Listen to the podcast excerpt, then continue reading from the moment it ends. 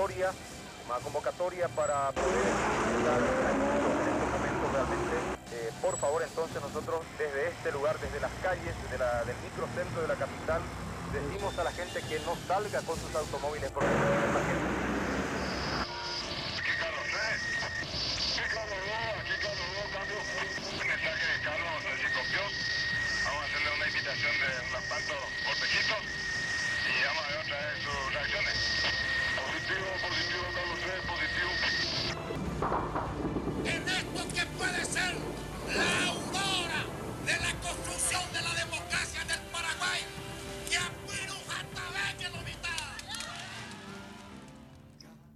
Queridos oyentes conspiranoicos, muy buenas tardes, días, noches, madrugadas para todos.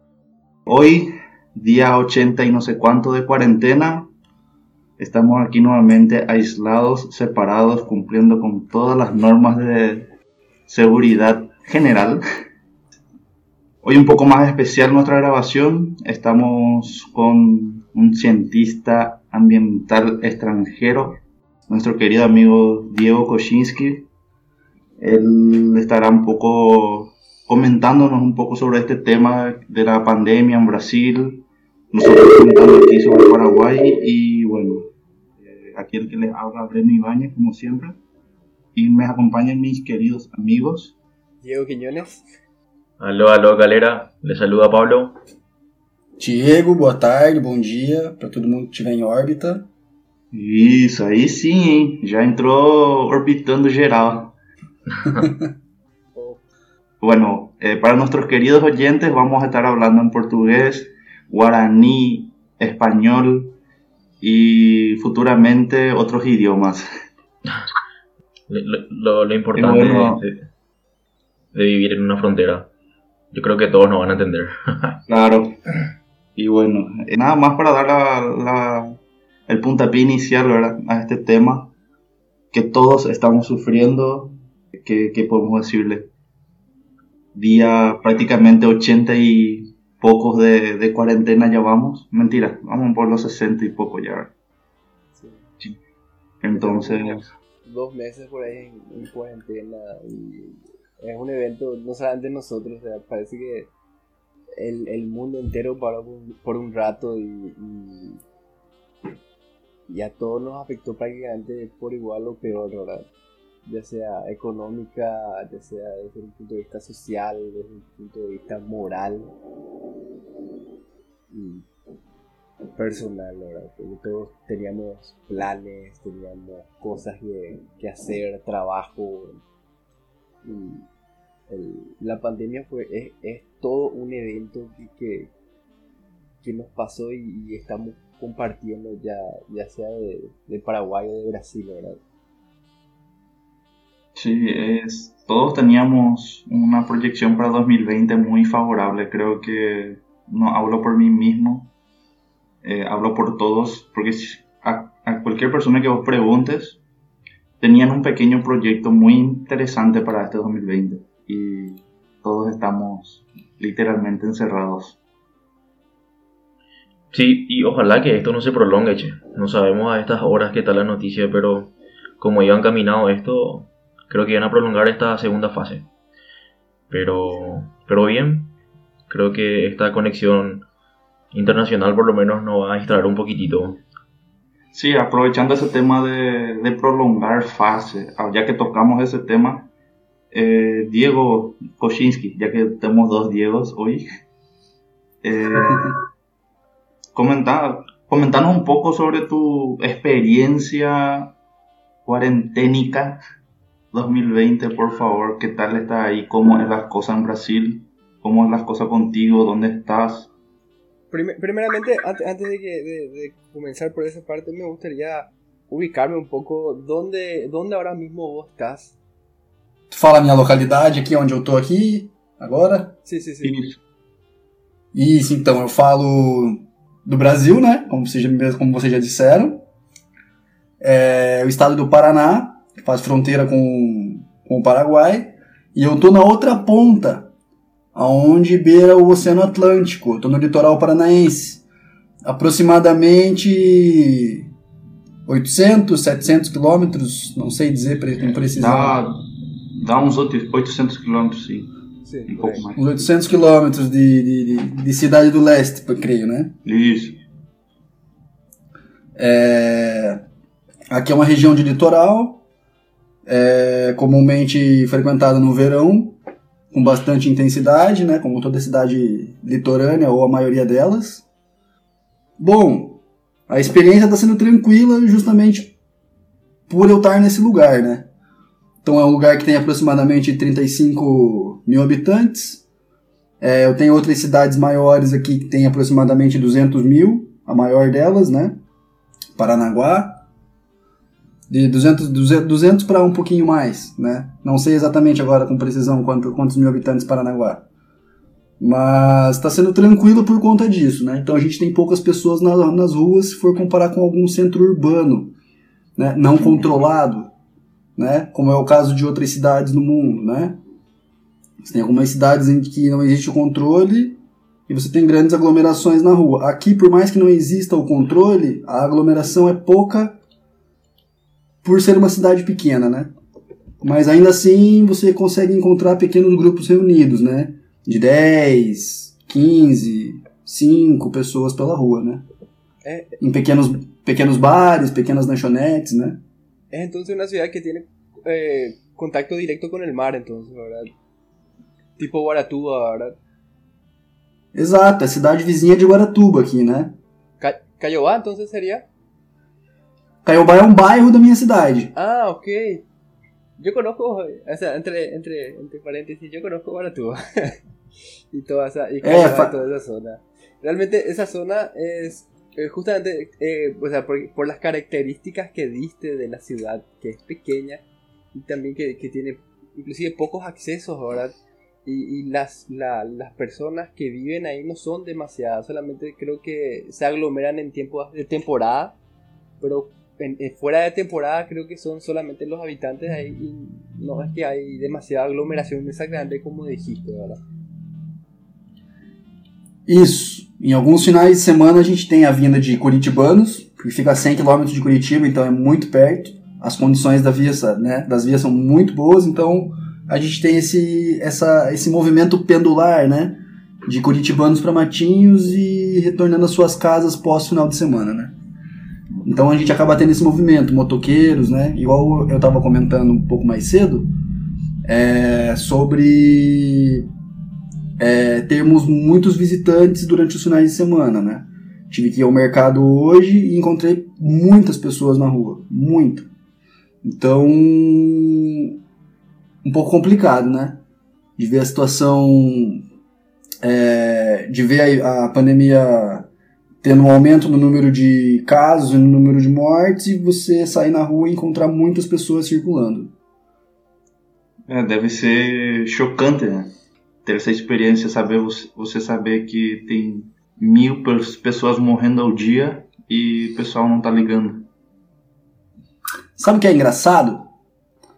É engraçado que. É muito engraçado isso, na verdade, né? Não chega nem a ser um pouco engraçado, é muito. Quando a gente estava vivenciando esse estágio da epidemia é, na Itália, quando morriam mil pessoas por dia na Itália, as pessoas aqui na minha cidade, elas tinham muito medo de sair na rua. A cidade estava deserta. A cidade estava completamente limpa. A gente não tinha turista, a gente não tinha morador local. Tava todo mundo em casa. Quando esse estágio estava na Itália, no caso, né? Quando morriam mil pessoas por dia na Itália. É, é interessante pensar que talvez é, o governo tenha naturalizado né, as mortes no Brasil e conseguiu afetar diretamente o afeto afetar o afeto é um pouco redundante, né? Mas conseguiu atingir o afeto individual das pessoas. E que parece que isso não está acontecendo, né? Y se nota demasiado en, en las repercusiones. Suelo más o menos mirar las, las redes sociales y sobre cómo, cómo ustedes están en- enfrentando en general, por lo menos desde un lado más mediático. La, la situación. En el, en el comienzo creo que eh, cuando hablamos, hablaron de, de Italia y hablaron de todo esto, de todo esto que estaba pasando allá, ¿verdad? Acá también muchos así se, se recontra eh, asustaron, ¿verdad? y con el tiempo, eh, nosotros, como nues- nuestro gobierno en sí, mantuvo eh, normas de, circulación bien estrictas, eh, implementó las medidas así en, el momento. Eh, Realmente cayó la moneda para nosotros de que eh, esto es serio, tenemos que cuidarnos, nos quedamos en casa, o sea, realmente todo el mundo se asustó y, y continuó por bastante tiempo. Ahora creo que en Brasil pasó algo diferente por justamente la reacción de Bolsonaro, ¿verdad? Y, y hay, a- yo encuentro así muy, muy, un conflicto muy grande así en, en las informaciones y, y las fake news de repente que circulan eh, provenientes de, de, de Brasil, ¿verdad? Sobre... Hay, hay como una nebulosa muy confusa sobre lo que está pasando en Brasil en general, ¿verdad? Porque hay estas, eh, estas imágenes de los ataúdes que están vacíos, estas algunos hablan directamente de que las muertes son reales, otros desmienten totalmente las muertes y, y, eh, yo siento que hay una nebulosa muy grande informacional em Brasil ahora mismo. Sim. É um pouco estranho, na verdade, comentar isso. Mas é que no Brasil me parece um fenômeno. Eu não posso afirmar isso com certeza ainda, mesmo tendo muitas evidências para falar, né? Não fiz uma pesquisa para fazer essa afirmação, mas no Brasil ocorre muito é, o fenômeno do, do negacionismo, vinculado à partidarização de alguns grupos principalmente no governo, né? Então você tem um grupo governamental que propaga e difunde é, teorias é, negacionistas, né? Assim como Terra plana, assim como bem, todo tipo de negação científica se produz pelo governo, né? tanto como o próprio uso de medicamento não regulamentado pela OMS, né? Medicamento em teste, né? O governo do Brasil liberou o uso e o consumo, né? Híjole. É hidroclorina, algo assim, ¿verdad? Sí, eso, eso he visto. O sea, el, el tema de que eh, el, el gobierno, desde el gobierno vino el, la decisión de, de liberar el consumo de estos medicamentos cuando eh, tiene, tiene cierto proceso científico como para que eso se libere de esa manera, ¿verdad? Y que ya eh, hubo un- una cierta cantidad de despidos, no, no, no, no estoy totalmente informado, despidos del, del sector del Ministerio de Salud, puede ser, justamente por, por no colaborar con la visión de, de Bolsonaro. Yo he visto acá en Paraguay estamos también ya liberando el uso de hidro- hidroclorina, algo así creo que es. Hidroxicloroquina. Ah, algo así de ya el gobierno nacional, o sea, el Ministerio de Salud de Paraguay ya está liberando también eh, pruebas, porque dicen que hubo una, un conflicto entre la mayor revista científica del mundo con la OMS. No entendí nada, no me quiero meter porque puedo meterme en algo que no, no sé de todo. Entonces, A- Ahí vamos a abrir una caja de Pandora. Eh, no, en serio, mucho quilombo todavía. Bueno, a mí lo que me interesa es, para irnos al principio y quedar un poquito claro, ves que inició todo esto, ¿verdad? Llegó la pandemia, todo un quilombo, empezamos a tener infectados aquí en Sudamérica, en Paraguay y en Brasil, y en los demás países, obviamente. Y nosotros al menos creo que en marzo el gobierno llegó a, a tomar las, o sea, las medidas hasta ahora me parece que fueron bastante correctas, que gracias a eso logramos obviamente no, no, no saturar eh, nuestro sistema sanitario. Pero yo con Brasil no tenía bastante claro, o sea que eh, yo sé que ellos todavía no estaban en cuarentena y nosotros sí. Y creo que nosotros primero cerramos la frontera antes que ellos. Mi consulta es, más allá de, toda la, revuelta que se causó con el famoso comentario pelo meu espíritu de atleta. Eh, que, que, que, o sea, Bolsonaro estaba más o menos cegado en los primeros días de, de, de la llegada de la pandemia o las primeras semanas inclusive hasta acá a, Sudamérica, ¿no? Pero ¿qué pasó después? O sea, esa es mi consulta para Diego, obviamente. ¿Realmente el gobierno eh, llegó a tomar medidas estrictas de, de cuarentena o no? Hasta ahora no me, no me queda claro eso. Sim, sim, bueno. É engraçado isso porque o governo acabou não transmitindo nenhum tipo de alerta nesse sentido. Porém, ele não transmitiu os alertas, mas é, dentro do Ministério da Saúde, ainda sobre comando do ex-ministro Mandetta, por mais que o presidente não falasse ou não incentivasse o isolamento social e o afastamento, é, o Ministério da Saúde ainda emitia alguns comunicados é, avisando sobre a importância do distanciamento social, da importância do uso de, de máscaras, né? Enquanto isso, o governo fazia essa função de desinformar, vou dizer assim, né? É, e em contrapartida, o governo, ou seja, o próprio governo, né, através dos estados, implementavam é, medidas alternativas, vou dizer assim, né?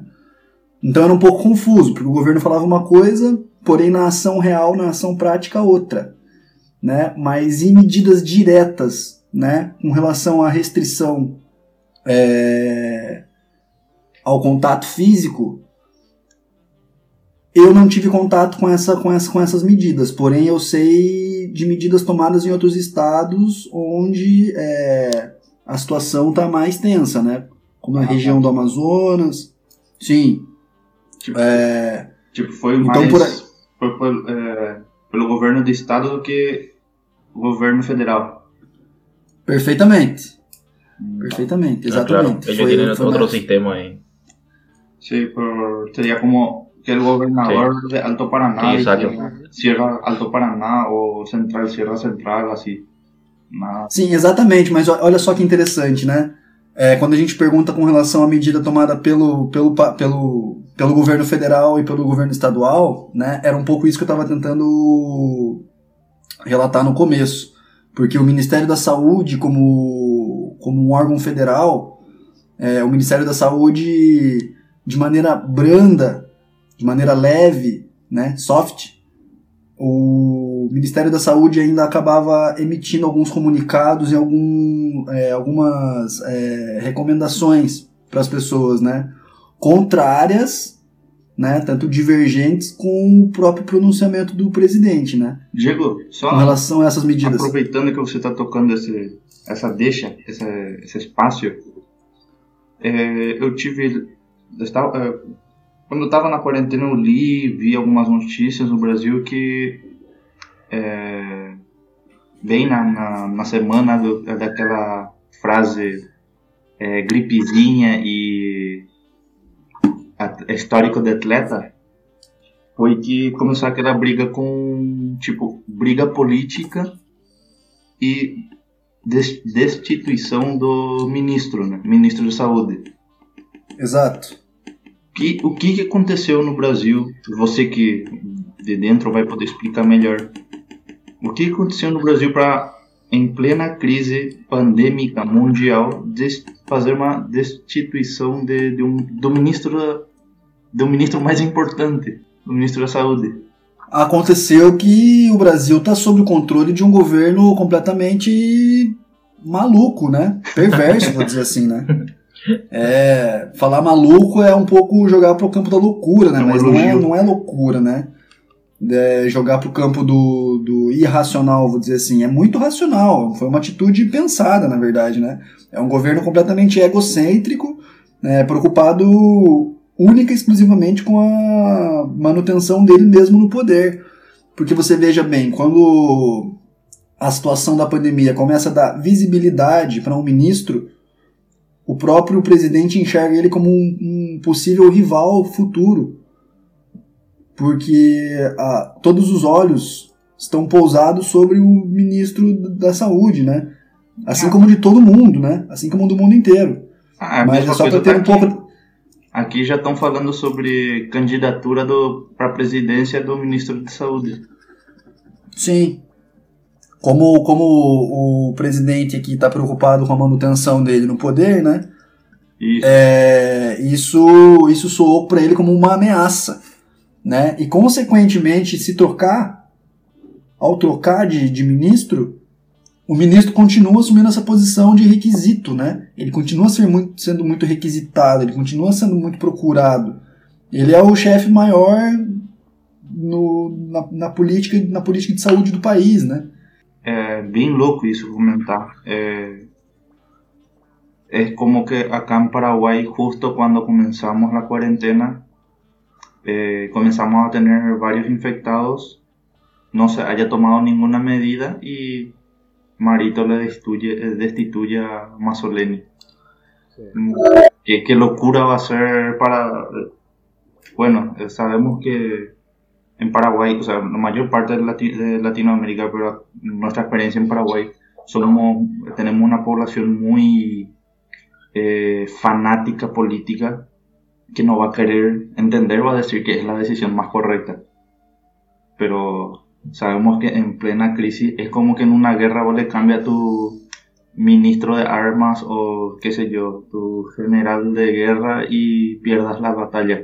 No, no tiene sentido.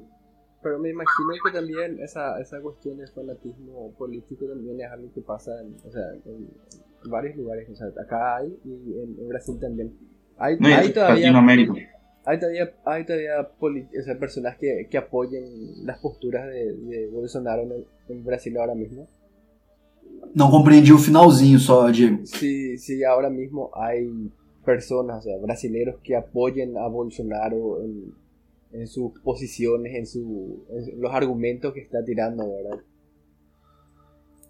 Se ainda existe quem apoia? Isso. Existe, existe.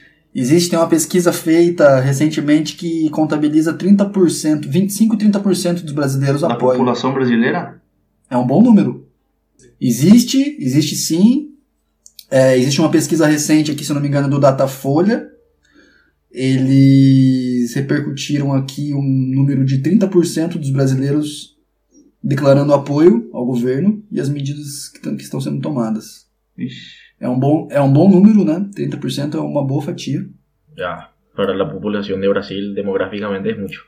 Está- É, in- inclusive eh, hubo manifestaciones a favor de Bolsonaro los primeros días de la llegada del coronavirus a, a- a Sudamérica, ¿no?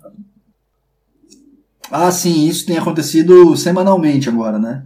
Essas manifestações, porque parte do público negacionista, como eles negam, eles não acreditam, então eles vão para as ruas porque eles não acreditam que existe uma pandemia, né? Então, se eles estiverem nas ruas, naturalmente eles não, não estão vulneráveis, né? Então, existem, existem manifestações semanalmente pró-governo. Qué, qué triste. Ultima- ultimamente estava tendo manifestações também em contra, né?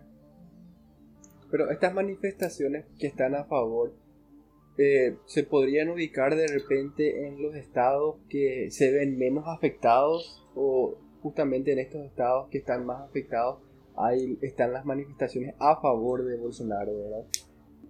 Olha, eu vou falar com relação aos que eu tenho conhecimento, porque eu não tenho muito feito esse mapeamento, esse checklist de quais são as cidades com o maior número de manifestantes pró-governo, né? Ajá. Eu tenho visto isso, né? Em Curitiba, eu tenho visto. Eu tenho visto isso em Brasília. E eu tenho visto São Paulo e Rio de Janeiro, nas principais capitais brasileiras. Agora, Santa Catarina, eu não tenho visto manifestações. Eu tenho visto é, muitas carreatas é, protestando a favor da reabertura do comércio. E Rio Grande do Sul tenho visto alguns conflitos entre manifestantes pró-governo e manifestantes de oposição. Es, es básicamente lo que está pasando hoy, por ejemplo, en Ciudad del Este, que también estaban en contra de la... De la están pidiendo que se abra la frontera lo- los desempleados del centro. Ya... Sim, mas isso tem, isso tem acontecido no Brasil inteiro, por exemplo, desde as manifestações, né? Essas carreatas, né? Uhum. é, dos donos de comércio pedindo a reabertura dos comércios a seus municípios, né? Que eles fazem de carro, não é a pé. situación muy compleja, ¿verdad?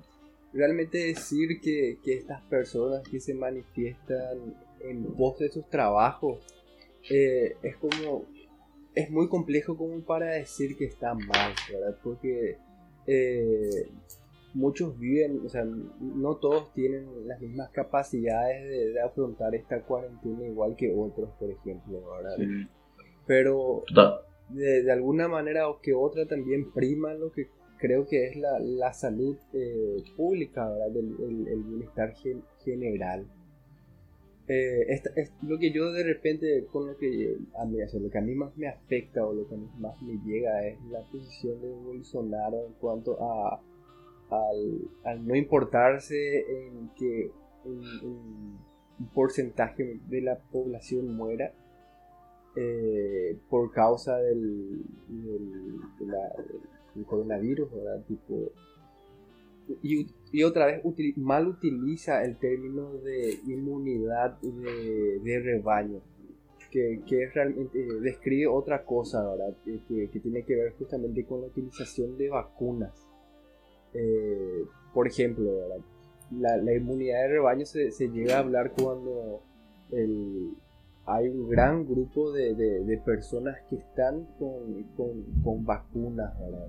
Y justamente para evitar el, el- justamente para evitar el que todo, de que todo el mundo agarre la versión fuerte del virus, se hacen las vacunaciones. Y si ve por ahí, de, de todo este montón de personas va- vacunadas, hay un pequeño porcentaje que no se vacuna. La gente que ya se vacunó es el- la que le protege a estas personas que todavía no se vacunaron, ¿verdad? Ahora, Sí, sí. no funcionaría de esa manera si es que todo el mundo se contagia al mismo tiempo y estas personas eh, mueren, ¿verdad? De estas personas que, que, que, que, que le afecta, que son más susceptibles a la enfermedad, ¿verdad? Y, y Eh. sí, de repente eh, esa, esa es la parte que, que más me, me, me, me llega, me choca de la situación y de la posición de, de Bolsonaro. Sí, y yo quiero poner un planteamiento. Inclusive, o sea, creo que Diego va a poder opinar mejor. Pero, o sea, que sabemos que hoy en día lo peor que nos puede pasar es ser vecino de Brasil, hablando eh, de pandemia. Es el tercer país más- con más muertos en el mundo ahora mismo, al día de hoy. Y ustedes no creen que Na verdade, o Brasil E- foi e- tirado, o Brasil, o Brasil foi tirado do ranking, né? ¿Sí? ¿Por qué? Porque não tem mais dados, os dados, o Brasil entrou num apagão. Ah, ya, ya no. Claro, he visto. Ya no he visto reporta una- más. Ya no reporta más muertos. Nossa. Ah, claro. É, isso seria mais ou menos porque é justo o que estava lendo aqui hoje que, que o, a OMS declarou uma endemi, endemia, né? Um, ou seja, para nós é endem, um vírus endêmico, que já é um vírus normal, ou seja, de circulação normal entre humanos. Sí. Então, será que por isso que já não está mais reportando mortes? Ou é uma decisão do governo só para ferrar mesmo com a população? Terminando Aquí- mi, mi, mi planteamiento nomás. eh, ¿No creen que esto iba a... Eu não entendi, Pablo, acho que eu te interrompi, né? Ajá, o sea que estaba diciendo, o sea, por último que, Pode que ahora prosseguir, mismo Pablo. Brasil está en tercer puesto, ¿verdad? Solo, solo que me olvidé que realmente Brasil ya no está reportando más. No sé el motivo realmente. Y... eh, no, yo, mi planteamiento nomás es si Bolsonaro tomaba las medidas eh, necesarias desde el inicio de todo esto, ¿verdad? Así como de repente, milagrosamente acá en Paraguay se tomó.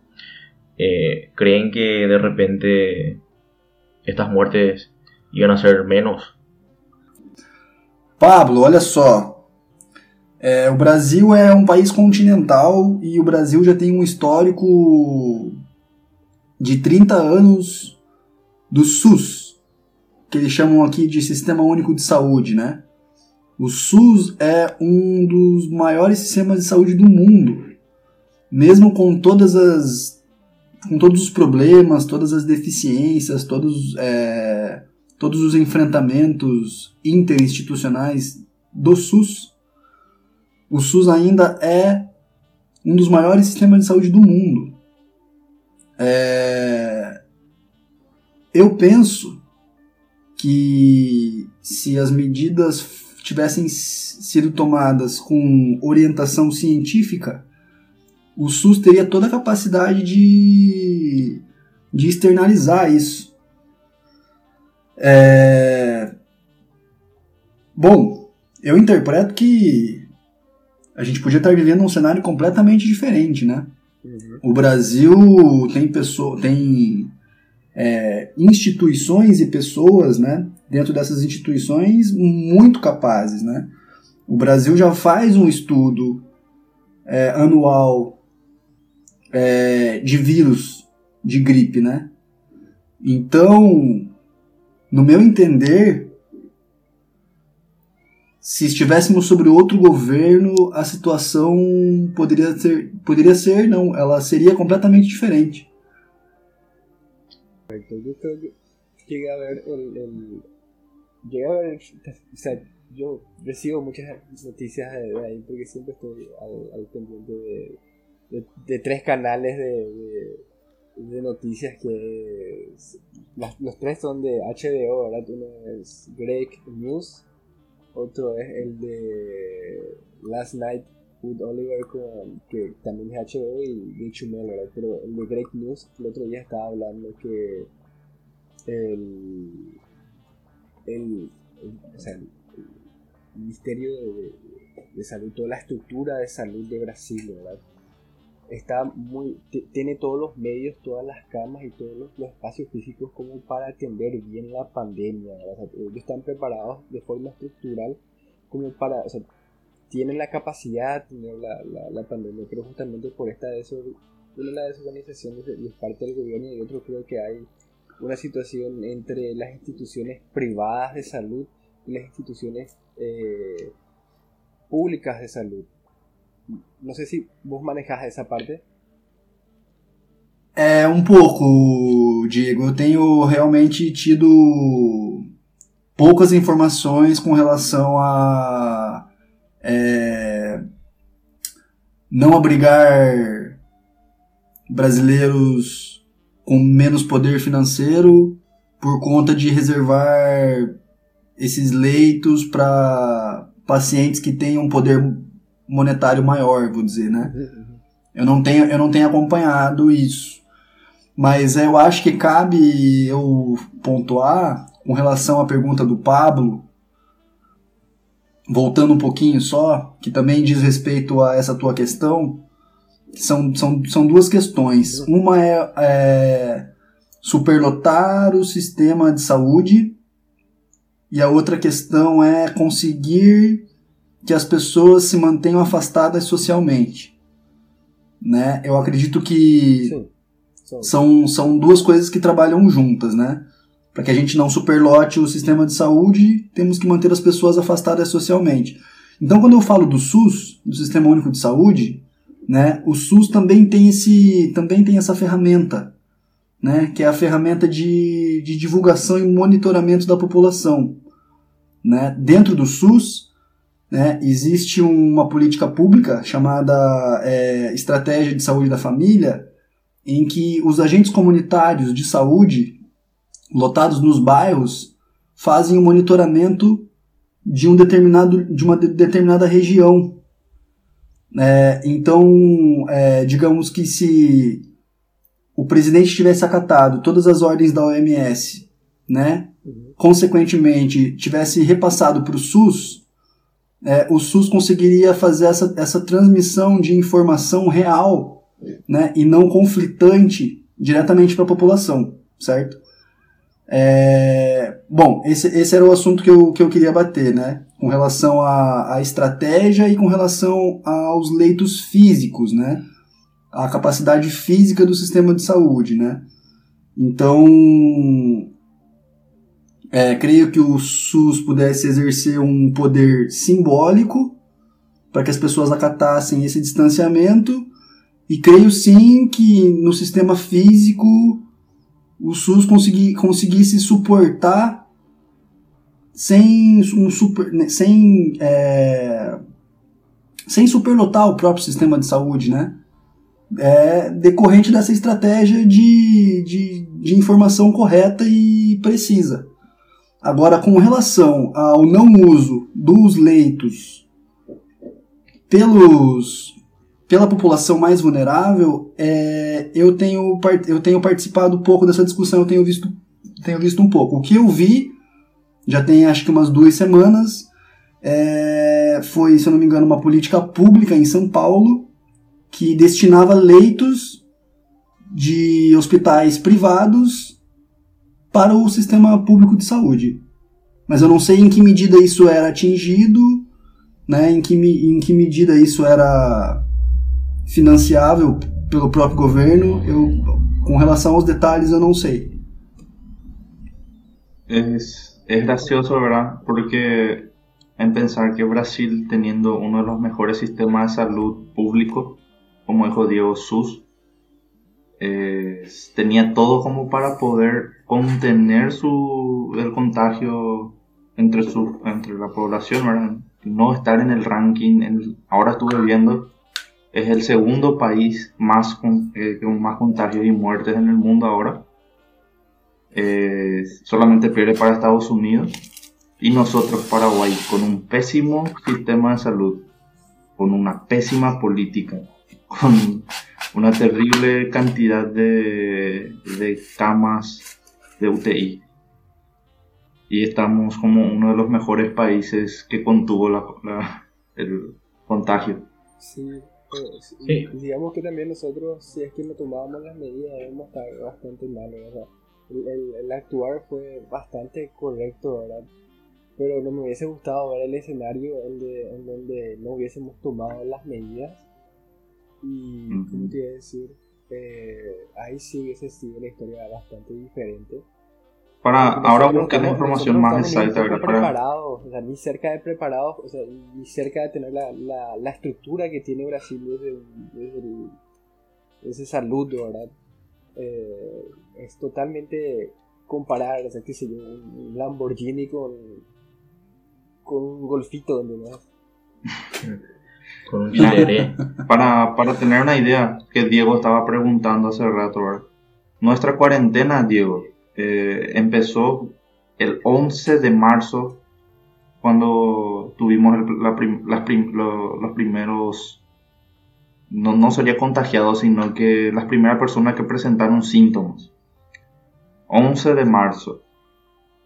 Según eh, el Ministerio de Salud ya son 89 días de cuarentena, de cual ya pasamos de cuarentena o eh, nocturna, o sea, restricción de, de, horario nocturno, restricción total, que nadie podría, no podía salir en la calle. Eh, salías, tenías multa, eras preso, tenías demandas.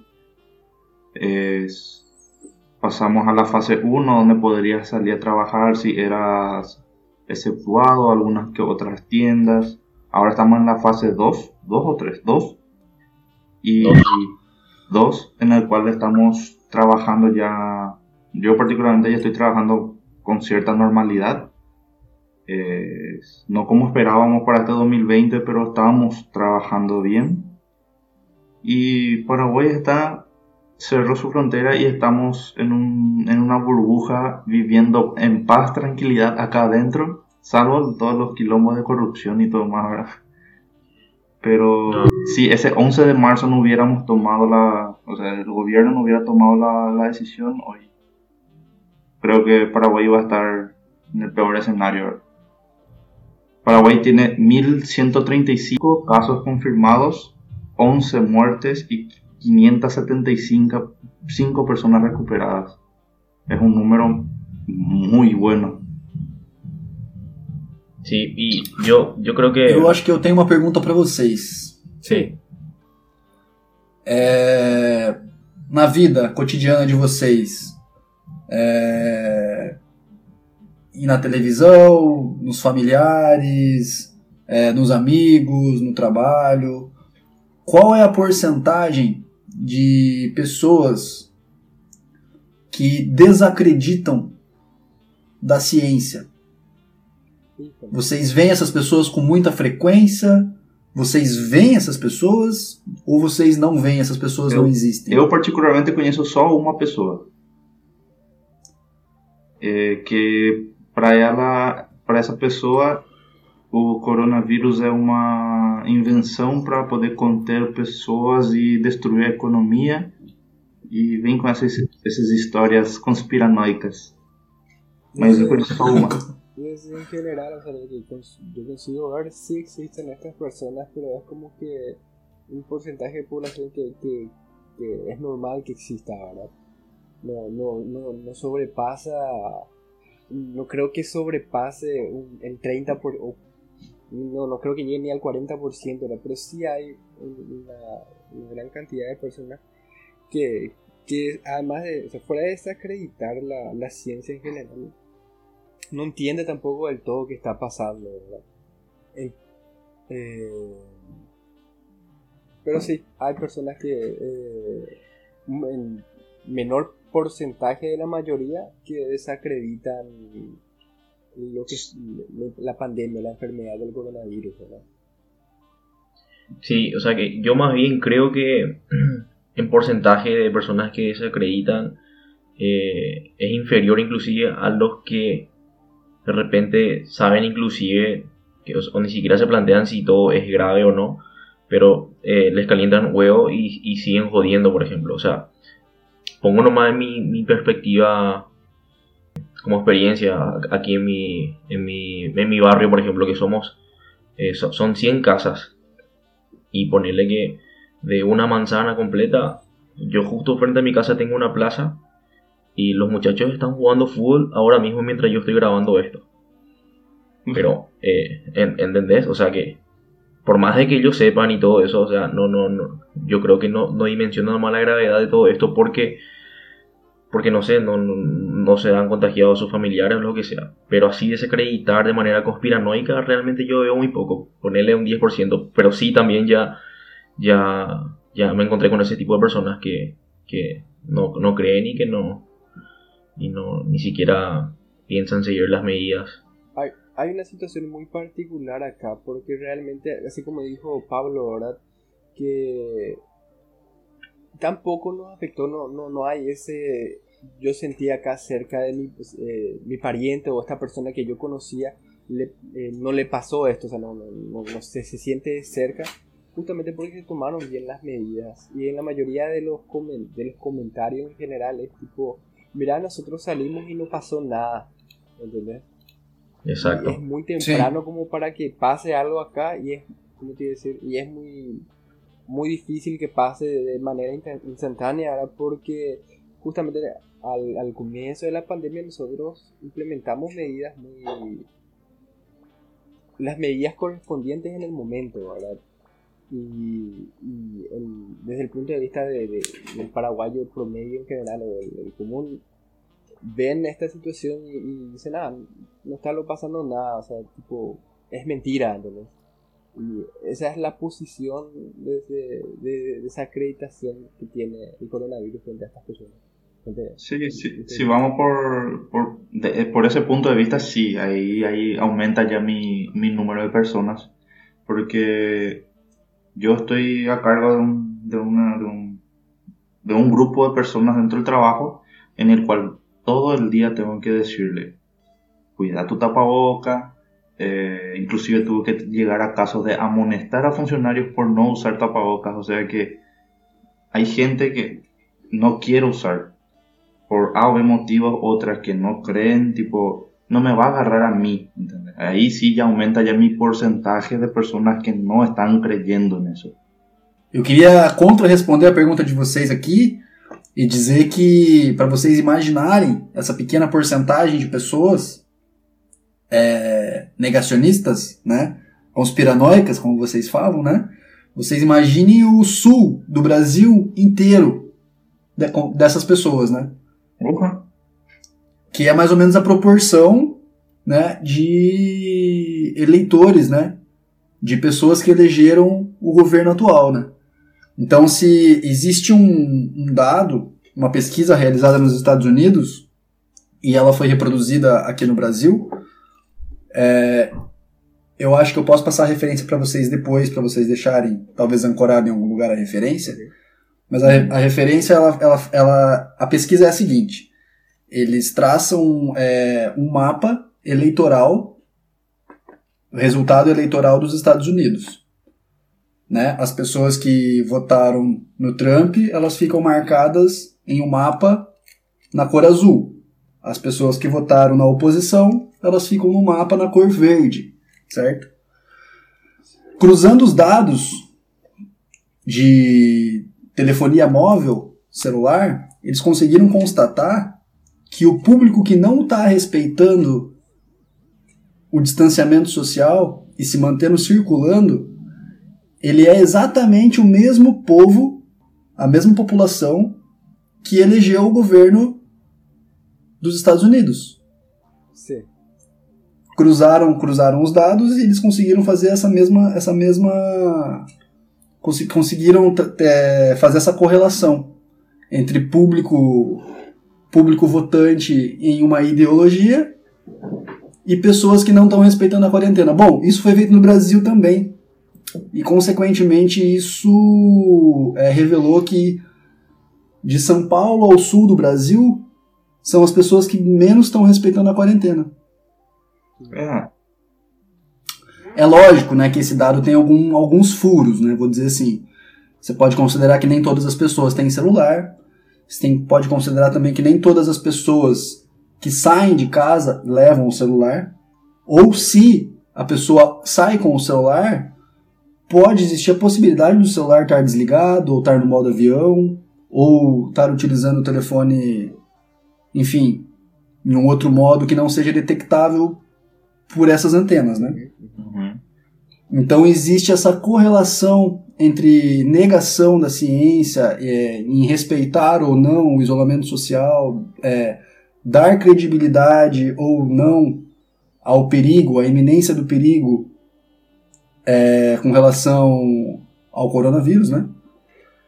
Existe essa, existe essa, existe essa relação é, com ideologias. Ou seja, aqui no Brasil, é, o coronavírus foi partidarizado.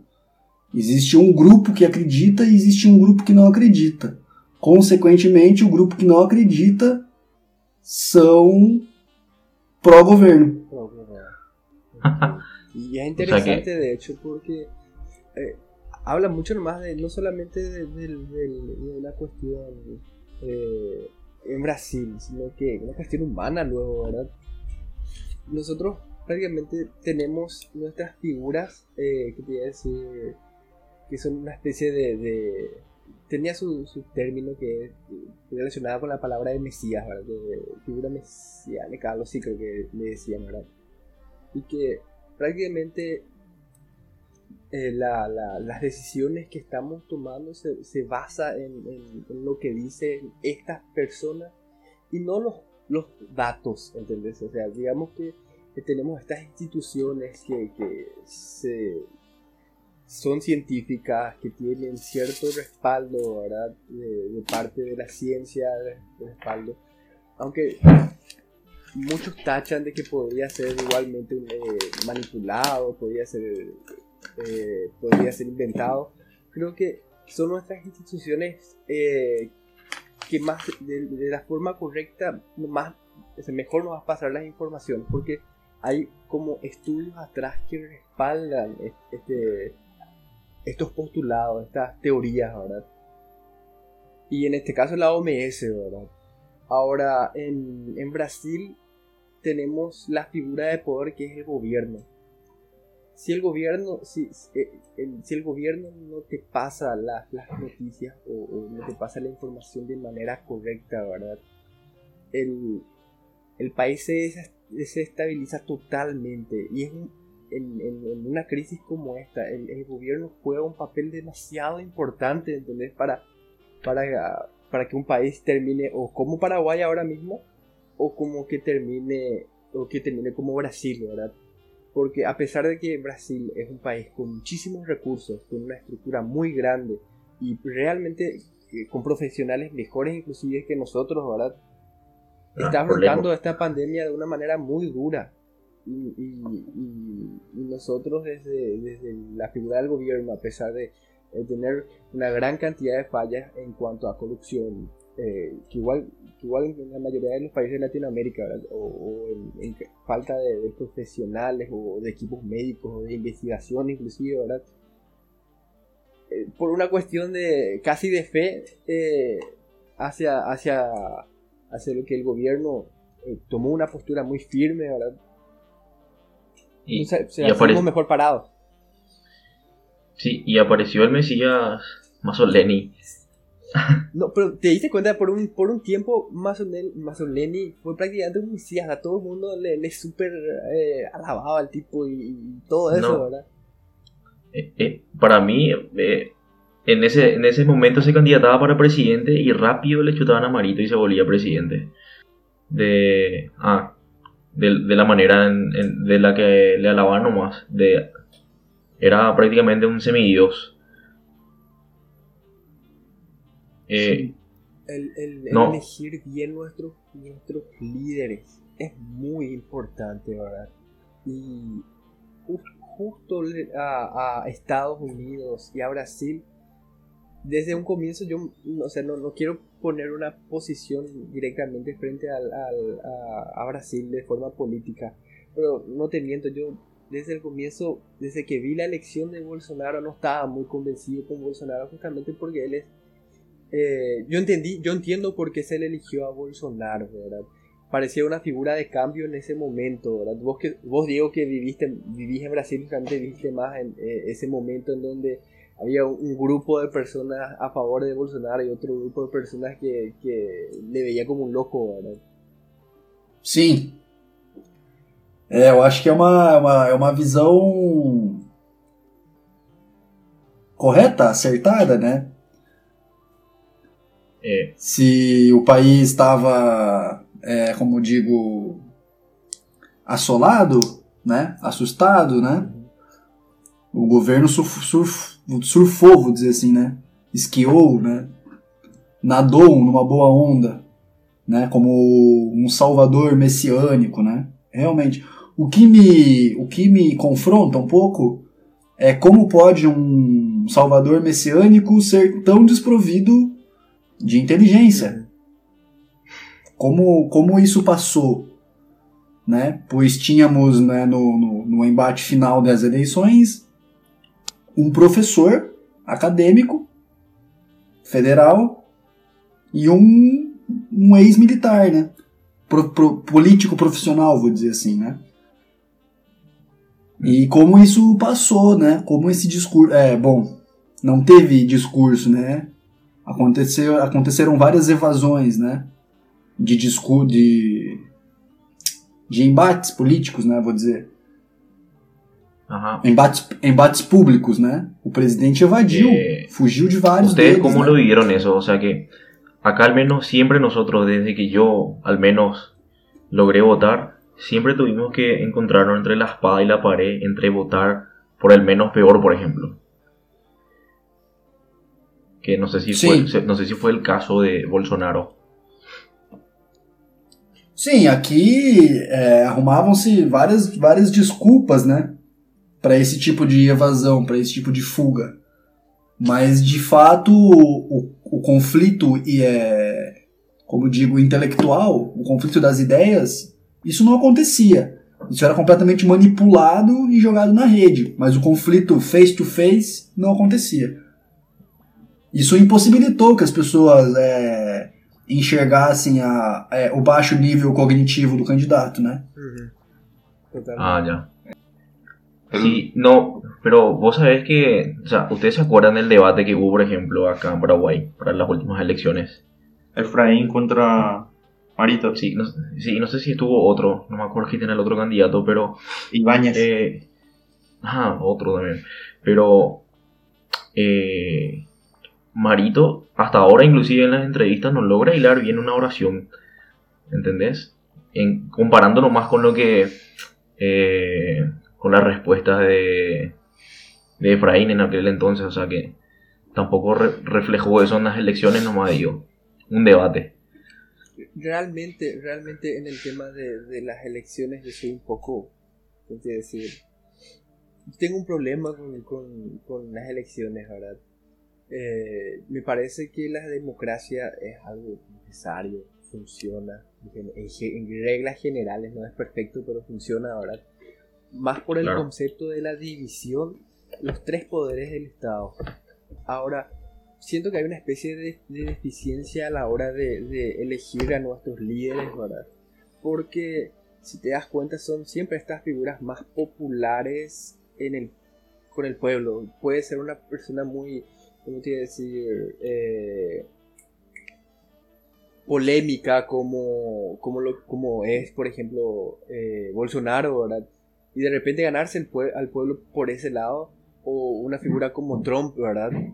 Que si, si lo pensábamos más de dos veces, probablemente no sé si era la persona más capacitada para ser presidente de los Estados Unidos, pero tuvo toda esa eh, media alrededor, toda ese, esa popularidad alrededor que le llevó como, como presidente. Parece más, las elecciones parecen más un concurso de popularidad que un concurso de capacidades para llevar enfrente un país. E. Mas aí, Diego, eu pergunto uma coisa daí. Sim, sim. Desculpa te, desculpa te interromper, mas só para aproveitar o ponto, a, ques- a questão é, é, será que é, são somente os candidatos populistas ou populares, vou dizer assim? Uhum. Nessa, é, isso é uma, é uma arma de convencimento e persuasão, certo? É isso que você é isso que você está você tá dizendo, né? Que, né? que a maioria do- dos, go- dos governos, né, dentro das democracias, eles são populistas, né? Populares. Né? Mas até que ponto a educação ou a falta de educação das massas ela não é relativa para a falta de crítica frente a esses candidatos populistas, né? Totalmente. O sea, el, el famoso dicho de eh, tienen el, el líder que se merecen, ¿verdad? A, a eso Claro. te referís, ¿verdad? Sim, Sí, ok, totalmente de acuerdo, ¿verdad? Pero yo creo que eso se combate de una manera muy fácil, o sea, eh, con información. Más, más allá de yo me, yo me paro frente a vos y, te humillo digamos, no es realmente así, pero te voy a decir más, de, de forma más básica. Yo me paro frente a vos en un discurso y te humillo en un discurso y por eso me eligen. Eh, es una cuestión de, ok, yo tengo tales capacidades, yo tengo esta capacidad, esta capacidad, esta capacidad. Y es como, como un currículum. ah, Estamos hablando del, del empleo más importante de un país, ¿verdad? Y elegir al más, eh, al más popular del salón porque es popular y no porque es capaz, eh, ese es mi, mi conflicto con, con las elecciones, ¿verdad? Y, y- Pero- es, muy, es muy importante porque en, en, en situaciones, ya voy a terminar, esta parte más. Eh, en situaciones como esta, vemos justamente, ¿verdad? De que probablemente alguien muy popular, pero sin las capacidades que necesitamos para afrontar crisis como esta, es muy perjudicial. Por más de que vos tengas un país bastante bien estructurado, con bastantes recursos, con un país muy bueno, ¿verdad? El- la figura de poder es muy, muy importante para el pueblo, ¿verdad? Ahora sí. Sí, solamente para el tema que vos dijiste, todo se combate con información. Nosotros estamos en el 2020, tenemos todavía personas que vivieron eh, el auge de una dictadura, el auge en el sentido de el rico era más rico, el pobre más pobre. Y aún siguen con ese pensamiento de, ahora decime, esas- esos tipos de personas que se cerraron a una dictadura y dicen que el dictador Alfredo Stroessner en Paraguay fue el mejor presidente de la historia, van a querer abrir su mente. No van a querer, yo vivimos en un Latinoamérica hasta así, no es solamente Paraguay, en el cual yo estoy bien y no me importa nadie, ¿entendés? Y está, mal, o sea, no vamos a conseguir cambiar eso de un día para el otro, son años. gracias a Dios, hoy en día tenemos una juventud que ya no quiere más lo mismo, no quiere, como en Brasil se dice, a ya quiere un cambio. Inclusive ya se está, están un grupo, escuché que estaba debatiendo la, la posibilidad de crear una política federativa en Paraguay, porque estamos viendo que los departamentos, eh, serían los estados, más productivos del país son los que menos reciben retorno del Estado ahora. O sea, estamos teniendo cambios, pero eso va, va a tardar nomás luego. Eh, y el, el ejemplo más claro fue cuando tuvimos las internas coloradas, eso, eso es la peor cosa para mí, esas internas es la peor política que existe, pero tuvimos al mejor candidato que podríamos haber tenido, pero era, era manipulado. Vamos a ver. Eh, Mira, ah, ey, bancate ese comentario después. Sí, no, era, era el mejor en, el- en desarrollo cognitivo, era el- eh, Ah, O sea, Pero- en- en inteligencia. Tranquilo, tranquilo, viejo. Espera, espera. Va- va- vamos. Me, me parece bien que hayas tocado ese punto, pero antes quería escucharle nomás a, a Diego. ¿verdad? Si querés aportar algo, aportar nomás, ¿verdad? Te, te quiero dar espacio também. Bueno, não, eu entendendo aqui, tô achando genial, porque olha só, tem uma outra questão bem importante pra gente abordar, que eu acho que vocês vejam só, dentro de governos autoritários ou de propostas de candidatos autoritários, nós temos é, pessoas com uma cognição boa, né? Vejam um exemplo mais extremo, a gente pode pegar é, o caso fascista de Mussolini ou nazista de Hitler, né? Você tinha boas pessoas com faculdades mentais, né? É, boas dentro da medicina, dentro da engenharia, né? Como isso aconteceu? Como essas pessoas com essas faculdades mentais cognitivas é, altas, vou dizer assim, né? É, como como não, não se atentaram a, a- a- como não como não perceberam esse avanço autoritário, esse, esse avanço perverso, maligno, podemos dizer, né? É, a questão talvez tenha uma relação direta com o poder de crítica na própria educação. Uma educação crítica, além de é, lógica é, e material, talvez, né? Talvez a abordagem seja é, que as pessoas, as a população, ela consiga se transformar em sujeito, deixar de ser indivíduo, se transformar em sujeito da sua própria pessoa. Que ela consiga ter uma, uma capacidade de crítica e enxergar as possibilidades por trás de cada tipo ideológico, talvez, né? Como é o caso do Brasil. O caso brasileiro. Se, se, se pudéssemos sobrepor é, governos passados, não do Brasil, mas do mundo, com as práticas do governo brasileiro, fica claro a gente conseguir deslumbrar, enxergar é o flerte fascista do governo brasileiro. É possível você ver um governo antirrevolucionário como era o governo de Mussolini na Itália e olha como é a proposta do governo brasileiro hoje com esse com esse querer cobrir, apagar, né? criminalizar manifestações, né? É, considerar grupos terroristas que até outra hora não eram. Né? Isso é um antirrevolucionismo, né?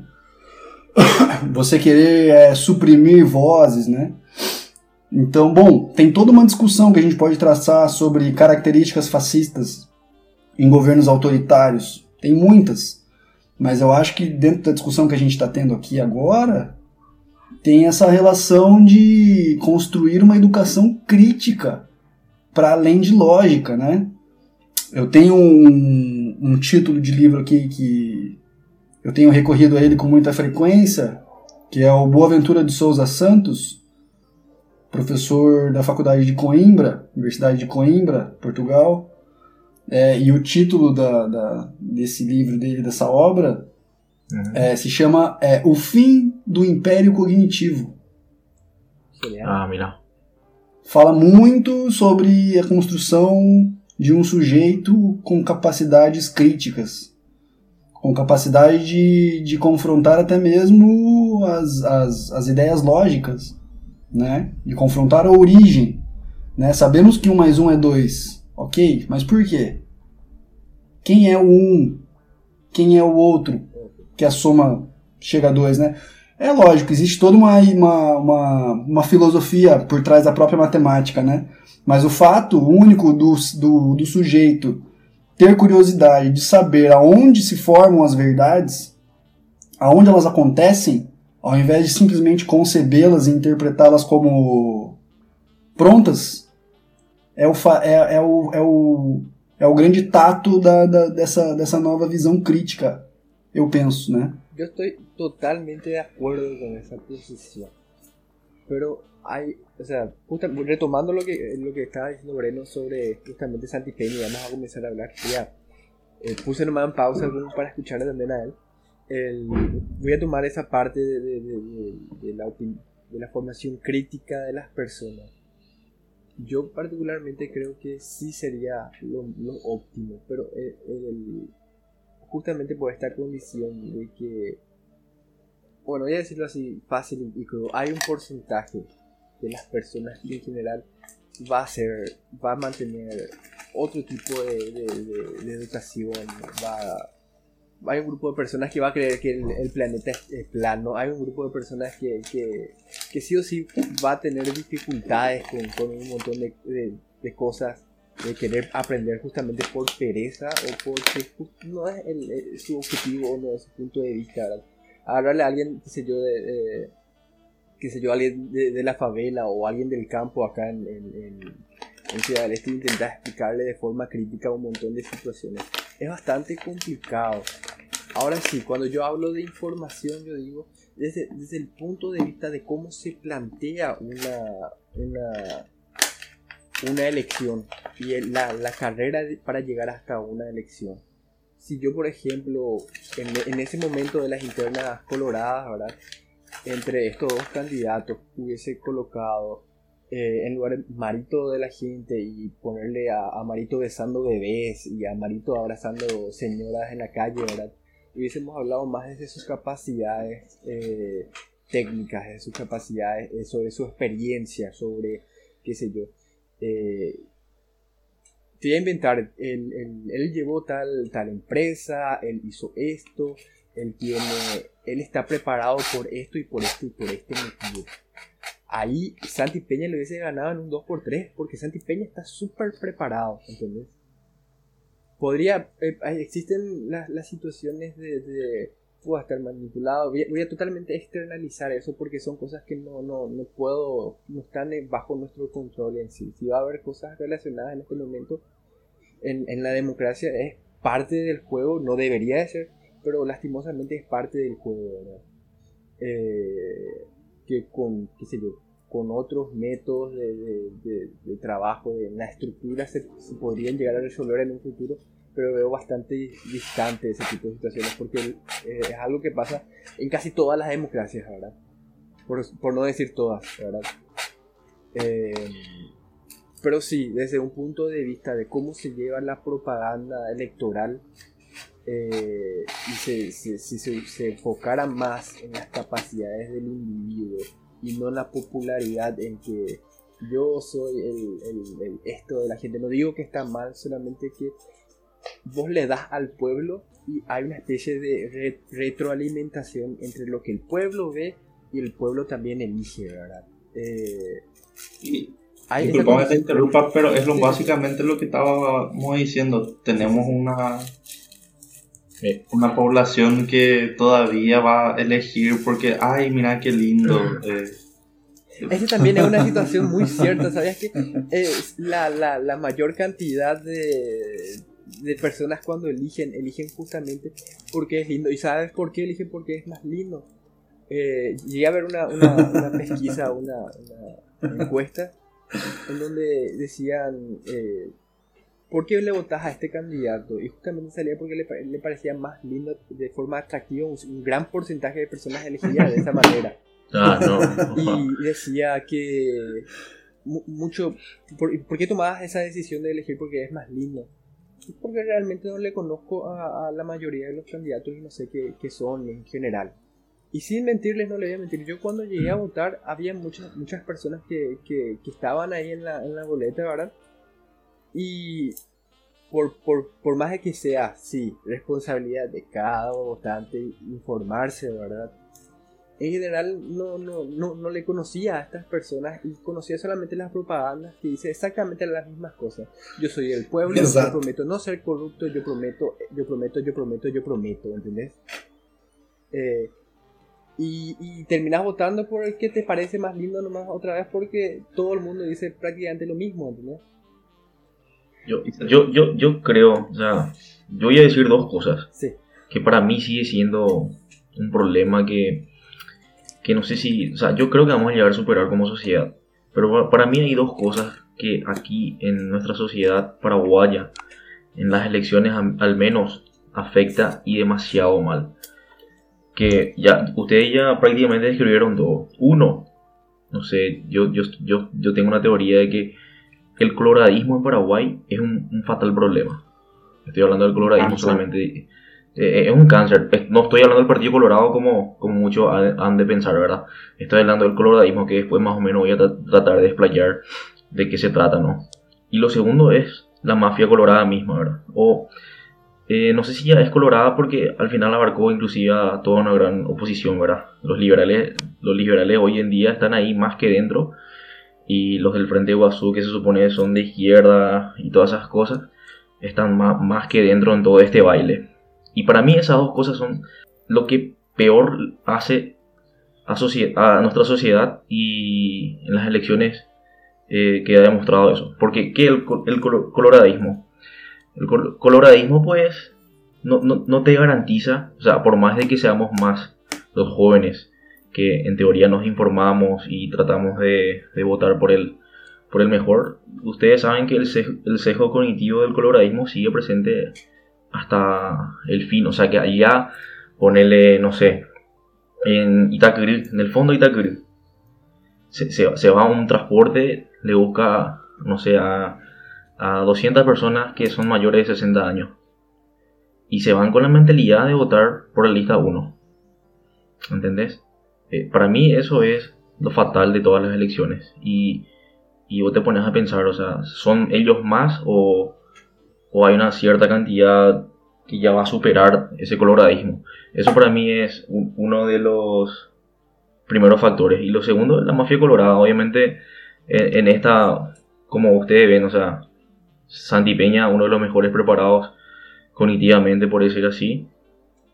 Y aún así logró ganar la oposición cartista. Y eso está todo eh, en un complot. Y luego llega el famoso abrazo republicano entre los colorados y, y todo se acaba y todos se vuelven uno solo. Y eso también, esas dos cosas para mí son las peores cosas que le, que le sucede al Paraguay. Sí, pasa, pasa me imagino también en, en, en Brasil con, con los partidos que, que son... No, no, claro, o sea, no, no que esté a, no que esté en contra, porque al final y al cabo, eh, bueno, se, se trata del juego de la democracia, pero me, me- me parece nomás que no, no hay, o sea, no hay un, un segundo equipo, o sea, que están jugando arco a arco. ¿Entendés? O sea, no, no, por decirle, la posición verdadera no existe aquí en, en Paraguay, como para poder jugar bien la democracia, nomás digo. Sí, no sabría decirte realmente de, de esa manera, ¿verdad? Porque No, ¿Sabe? es parte del juego. Eh, ahora mismo nosotros tenemos, en cada país me imagino que tienen su- sus favoritos en cuanto a partidos, ¿verdad? Creo que en Brasil es PT, ¿verdad, Diego? No, PT. PT ahora mismo no es uno de los más populares, ¿verdad? Isso. Y es una condición del, del, del juego mismo, ¿verdad? Y ese mismo, ese mismo tipo de situación se, se repite en, en muchos países, ¿verdad? como también está Estados Unidos que son lo- los, republicanos y, y- y la, la- la otra posición, ¿verdad? Eh, y hay, hay en, y en los dos hay mafias. Si te das cuenta también en nuestros dos partidos también hay mafias, ¿no? Tipo, sí, desde un lado de liberal y desde un lado eh, eh, desde el lado de los colorados, ¿verdad? Y creo que Claro, o sea, yo, yo, yo, yo le metí a todos en una bolsa y le llamé mafia colorada, porque yo creo que utilizaron el sistema eh, de que ellos utilizaban hace, no sé, 35 o 40 años con Stroessner. Sí. Digo nomás, eh, eh, y todos están en la misma bolsa, o sea que tanto liberales como los del Frente Guazú, por ejemplo. Eh, le, le llamo nomás mafia colorada porque está liderada ahora mismo por ellos, ¿verdad? Pero llamarle X mafia y existe. O sea que te digo nomás que eso de repente no te permite generar otra... Ahí, ahí me corté por el mensaje Breno. Creo que tenemos que continuarlo con, con Diego. Me, me- quedé ahí. Pero, pero sí, eh, eh, eh, eso nomás. O sea que esas dos cosas nomás quería explayar. Obviamente es un tema aparte que tenemos que tocar como, como internos del Paraguay, ¿verdad? Yo sé que se repite también porque yo, yo te digo nomás, imagínate lo que Diego está contando. Prácticamente el coronavirus ahora se, se partidarizó en el país, de la manera en la que él cuenta. Si Con vos, todas las crees, esta- si vos crees en el corona, sos a favor de, en contra del gobierno. Si no crees en el corona, sos a favor de, de Bolsonaro. O sea que No, claro, ese negacionismo hoy en día que existe es, es fruto de, de- de toda esa política realizada por, por, por Bolsonaro, ¿verdad? Y, y ustedes, ustedes se imaginan, eh, haciendo una analogía nomás con Paraguay, si eso se llegaba a hacer aquí en Paraguay y justamente con el Partido Colorado, nomás te digo. Eh, esto sería un infierno hoy en día. É, aí, no, aí no Paraguai acontece essa polarização com relação à direita e à esquerda? Directo, directo. sí. Sí, Bueno, é, é o que acontece aqui, né? Primeiro nós tínhamos um governo que era no contexto do Brasil naquele período, era um governo que era mais alinhado à esquerda, certo? Uhum. Porém, esse governo ele- era alinhado à esquerda, mas ele não era alinhado a uma extrema esquerda. Ele permeava o centro, né? Era um governo de esquerda que praticava políticas liberais, completamente. Livre mercado, né? Nós tínhamos, nó- nós tínhamos, nós, nós tínhamos esse, esse, esse contexto no país. Mas acho que, além disso, tem, tem duas questões. Talvez eu vou começar a falar a primeira e não vou lembrar da segunda. Mas a primeira é essa relação polar, polarizante, né? Naturalmente, aqui, uma pessoa que não se diz de direita ou contra o governo, naturalmente essa pessoa é enquadrada na esquerda. A pessoa que não, ela não pode ser de direita e negar o governo. Se ela for de direita e negar o governo, ele é uma pessoa de direita da esquerda que está infiltrada na direita. Consegue entender? Sí, entiendo totalmente. ¿Sabes qué? Então, é essa polarização. Se você, se você fala que você é a favor do isolamento, que você tem que ficar em casa, manter o distanciamento social, naturalmente você é petista. Ajá. Não, é- por mais que você não seja, por mais que você não tenha votado né, nesse governo anterior, né, vou dizer assim, você é enquadrado naturalmente. Né? Lo que acá eh, te dicen zurdito. No, no, no tenés no- la noción de que de repente esas nociones de, de polarizar esas posiciones eh, está mal, inclusive son nociones ficticias de hecho. Exato. Es falso, né? Eu não sei se eu entendi. Você quer dizer que pelo fato de eu ter um, um leque, um conjunto de opiniões Aham. que, não, que não são aceitos pela direita, é isso? Sim, Naturalmente eu sou enquadrado como esquerda. correcto. Não existe um meio termo. Yo quiero, ahí justamente quiero agarrar esta situación y quiero plantear otro estudio que llegué a ver. Eh, por más de que nosotros nos encajemos en, en- en los roles de izquierda y derecha, ¿verdad? Si, si vos pones todas las cosas que nosotros queremos, o sea, individualmente. Yo, por ejemplo, quiero, qué sé yo, eh, ciertas libertades, ciertos derechos y eh, mi compañero quiere otros, ¿verdad? Eh, estoy de acuerdo con esta posición o con esta otra posición. Si se ponen todo esto en la mesa, realmente la gran mayoría de la población mundial es de centro. Hay muy el porcentaje de, extremos de derecha e izquierda es muy menor de lo que ustedes se pueden llegar a imaginar pero existe una cuestión de bandos. De esta es mi tribu y yo adopto todas las ideas, o sea, yo puedo coincidir solamente con una idea probablemente de este, de este bando, pero una vez que me, me, introduzco en, este, en esta tribu, yo tengo que coincidir directamente con el resto de, la, de, la, de, las, de las otras ideas dentro de este grupo y me identifico como ese grupo. Y me creo, y, creo que soy de esa banda, pero realmente, eh, realmente no existen. Son construcciones eh, eh, en realidad ficticias y que terminar el, el, concepto de izquierda y derecha realmente no existen y solamente existieron en el momento en el que hubo la, la revolución la revolución francesa verdad hoy en día si vos te pones a pensar qué es lo que quiere el, ciudadano eh, promedio, ¿verdad? Y, quieren las mismas condiciones que, sus compañeros más atrás, que, que sus compatriotas más también, ¿entendés? Y parece, pareciera una pelea medio, medio injustificada, o sea, no injustificada, pero una, una especie de, de, pérdida de tiempo, el, el yo soy de este lado y yo soy de este otro, cuando realmente los dos lados eh, que, nosotros nos planteamos mentalmente de que existe, quieren exactamente las mismas cosas, ¿entendés? Perfeito.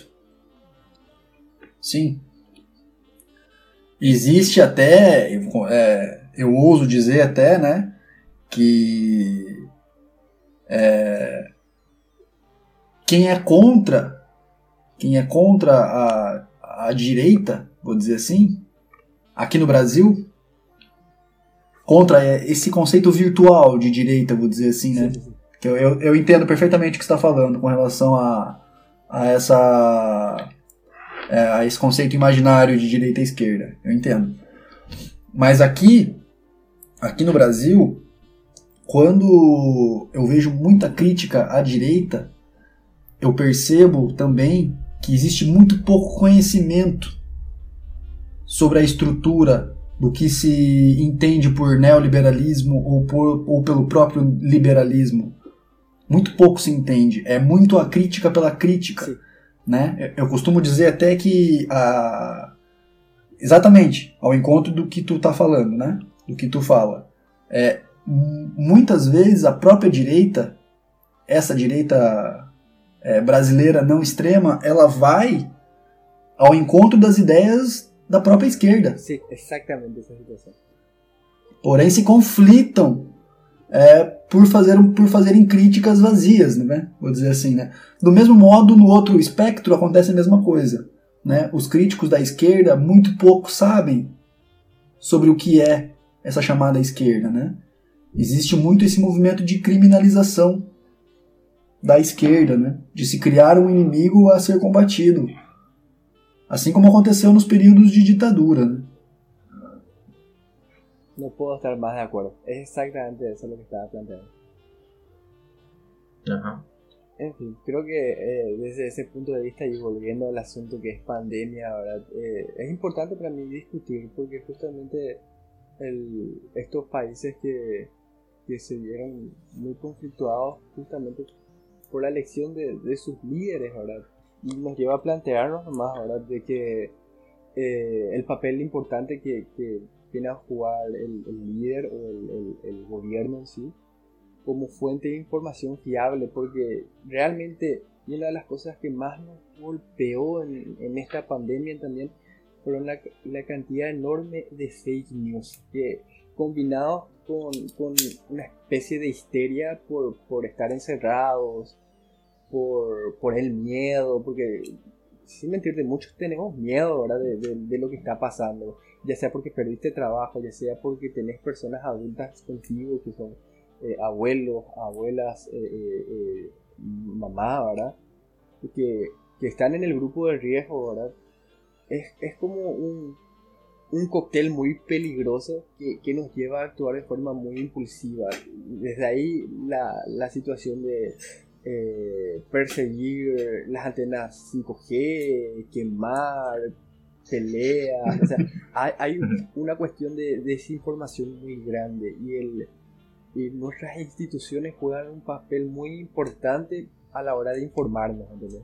Bom, boa parte do meu, do meu círculo de contatos, né, a maior parte das pessoas é, sãs, vou dizer assim, né, sãs é, conscientes, elas estavam gastando energia é, em esclarecer as fake news.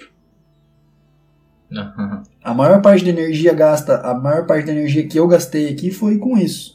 Foi de pegar, da, de, de pegar dados, conflitar os dados, ó, pessoal, vejam só, veja lá, né?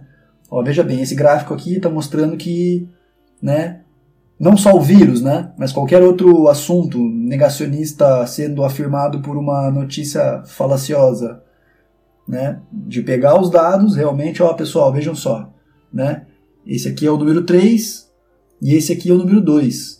Se eu somar o 3 com o 2, eu vou ter o 5, né, dando esse caminho para as pessoas, né, com relação às informações, às fake news, né. Então a maior parte da energia foi fazendo esse, esse, essa, essa, essa tarefa, como chama, pedagógica, Uhum. né? ou, ou, ou andragógica, de ter que explicar, veja bem, ah, mas veja bem, quem está falando isso daí é a internet, porque é falando. Bom, ter que é, pegar, por exemplo, minha mãe, né? minha irmã, né? não, não tão de idade tão avançada e ter que explicar para ela, ó, veja bem, esse fulano, ele disse que ele é médico, mas você não tem como confirmar se realmente ele é médico. Então você não pode compartilhar uma informação né, de alguém que você não sabe quem é, quem realmente é, né? Bom, eu tô resumindo um pouquinho do, do, do com o que a gente estava gastando energia, né? O sea que en esta cuarentena se, se dedicaron a combatir fake news. Exatamente. Resumiu, né? A maior gasto de energia estava sendo em combater fake news. Buena, buena, buena, buena manera de pasar el tiempo. Yo también algo así también estuve porque realmente es, es peligrosa la desinformación. Eh, es muy, muy peligrosa la desinformación. Y se da muy fácilmente en las personas. Hoy en día es eh, a, un, a dos clics eh, en tu mano ya tenés una, una cadena de información que se te escapa y vas a ver la gente poniéndose papel aluminio en la cabeza para no contagiarse por, el, por las antenas 5G. Eh, boludo. Eh, aprovechando que estamos, Diego, ahí en Brasil también hubo esto con las antenas 5G. Eu não presenciei nenhum caso pessoalmente, né? Os casos que me chegaram foram via, via internet e via canais de informação. Né? Eu não, ti, é, não tive esse caso em específico. Mas nós, né, uma das, das notícias que circulavam aqui é que de que as pessoas se infectavam pela Covid através do 5G. né? Então tive, a gente tivemos isso, né? Tivemos é, coleta de dados, né? testes, vou dizer assim, teste, testes para verificar se a pessoa já havia pego o vírus, né? ou se a pessoa estava infectada pelo vírus. Né? Ajá. Correu uma corrente de notícias falsas que essas pessoas que estavam fazendo os testes, elas estavam se encarregando de infectar as pessoas. Nossa. Então o que, que aconteceu? É, houve violência contra agentes da saúde, né? Chegou ao ponto é, de ter que ser vinculado uma informação via televisão que essa notícia era falsa, de ter que sair na televisão. Porque ainda no Brasil, é, com o governo negacionista, né, nós temos hoje a principal emissora de televisão do país contrária ao negacionismo, ou o próprio governo, né, esclarecidamente. Né? ¿Cuál es? ¿Globo? ¿Cuál es? Não sei, não sei se isso é feliz ou é infelizmente, né? Por enquanto eu vejo como positivo, né? Mas normalmente a televisão aqui, ela era responsável por difamar, por é, como fala, é descredibilizar a, a opinião pública, muitas vezes, né? E dessa vez parece estar caminhando é, pela via correta. né? É um pouco difícil para eu dizer isso assim, né? Sim, sim. Abertamente, porque sempre, eu sempre tive uma opinião contrária, né?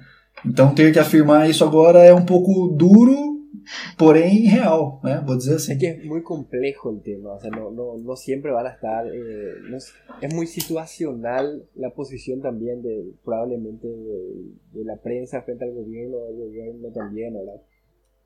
Eh, en este caso me imagino que se dio de esa manera, ¿verdad? Justamente para, para contrariar lo que son la, la difusión de, de estas fake news. Sim, hoje, infelizmente, temos vários canais é, dando conta de. Temos um, temos um canal um canal oficial né, que né, se responsabiliza por desmentir notícias falsas. Né? Temos um não, temos vários, né? Mas isso se, isso se massificou devido à dimensão do problema. Né? Cosa Uma outra en questão, uma outra questão, desculpa, Diego, desculpa, Breno. É, vocês estavam falando sobre a Constituição do, a Constituição do Estado, não a Constituição Lei, a, é, a composição política do, do Estado, né? Sobre, sobre como os partidos se elegem, sobre o governo populista. Eu comentei com vocês aquela hora que eu ia falar sobre dois pontos. Um ponto eu falei e o outro ponto eu acabei deixando passar. Só queria lembrar que no Brasil, é, os partidos políticos eles são cooptados pelas próprias empresas, pelos próprios, é, pelo, pelo, pelo próprio organismo particular, vou dizer assim. Porque quem financia as campanhas dos políticos no Brasil são as próprias empresas. Então, naturalmente, se você for ver quem está por trás dos partidos políticos, a quem, a, qual, a quais interesses esses políticos é, defendem, são o interesse das empresas. Pelo menos aqui no Brasil. Né? É massivo a, a, a quantidade de, de, de, de dinheiro que as, as grandes empresas colocam nesses partidos. Era esse o segundo ponto que eu ia comentar aquela hora e acabei deixando passar. Totalmente, o sea, justamente esa es la situación que se desenvuelve. y Uno de los más grandes ejemplos es la, la situación y el poder de, de Odebrecht, por ejemplo. ¿verdad? Ese fue un caso súper polémico en su tiempo y, muestra el, el poder que puede llegar a tener una empresa ¿verdad? sobre las decisiones políticas o sobre, lo, sobre el mundo político. ¿verdad?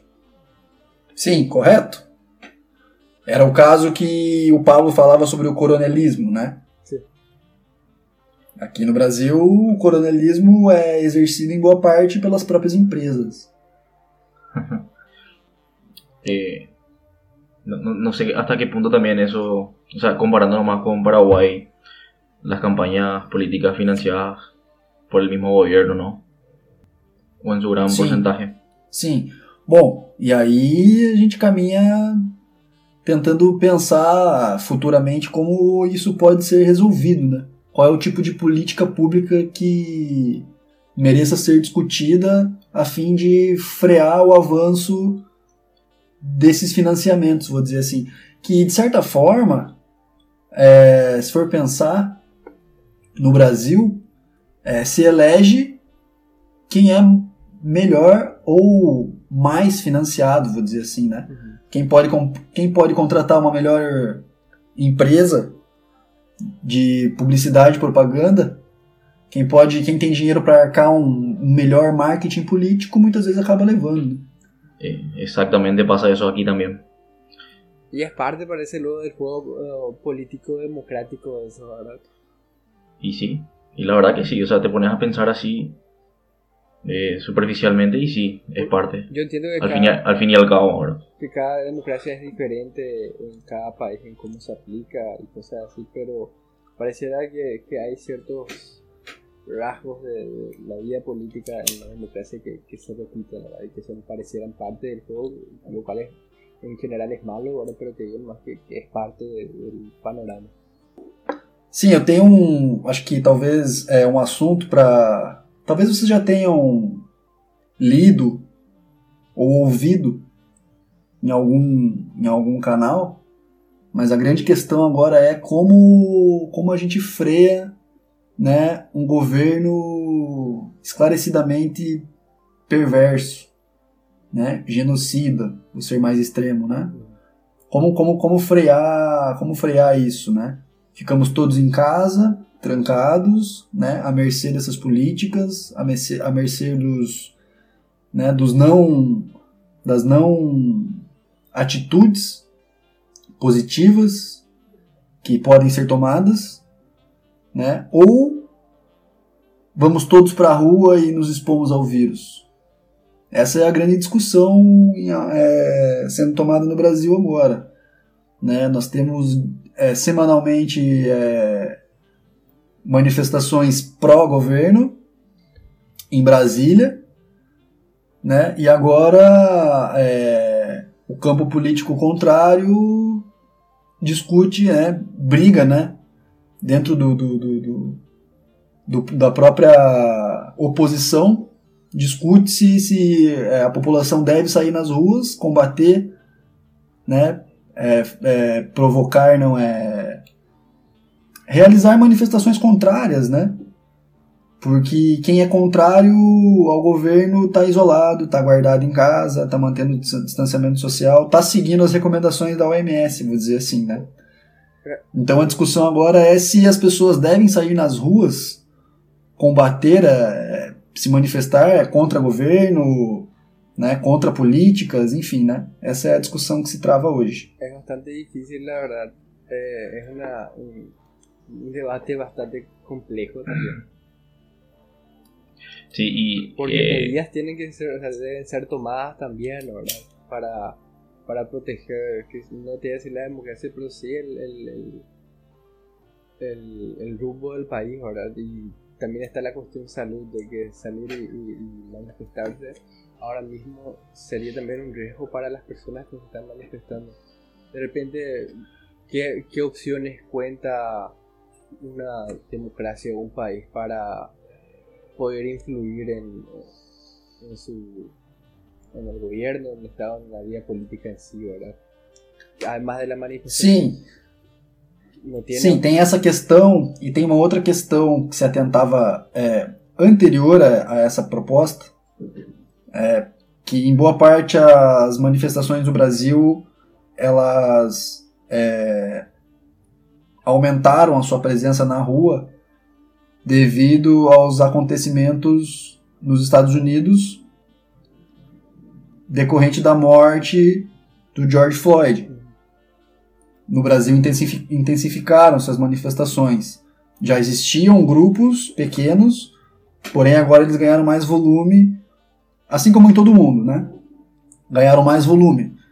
Então a grande discussão agora era com relação se essas manifestações contrárias elas não serviriam de motivo para uma para uma reação autoritária do governo.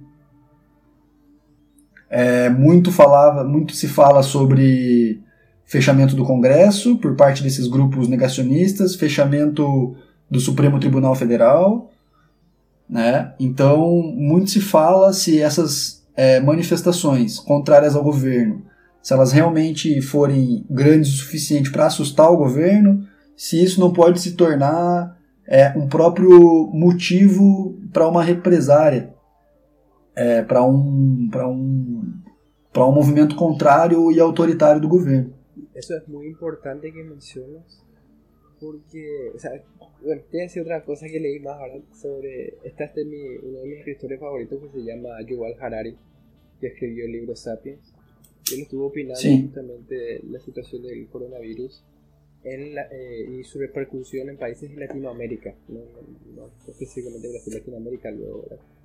Y una de las cosas que él estimaba que podrían pasar justamente es esta situación de que debido a, a las crisis y a los problemas que podrían darse en, en estos países, eh, muchos países muchos países de Latinoamérica podrían volver atrás y, y- y volver a tomar eh, posturas eh, dictatoriales en sus países.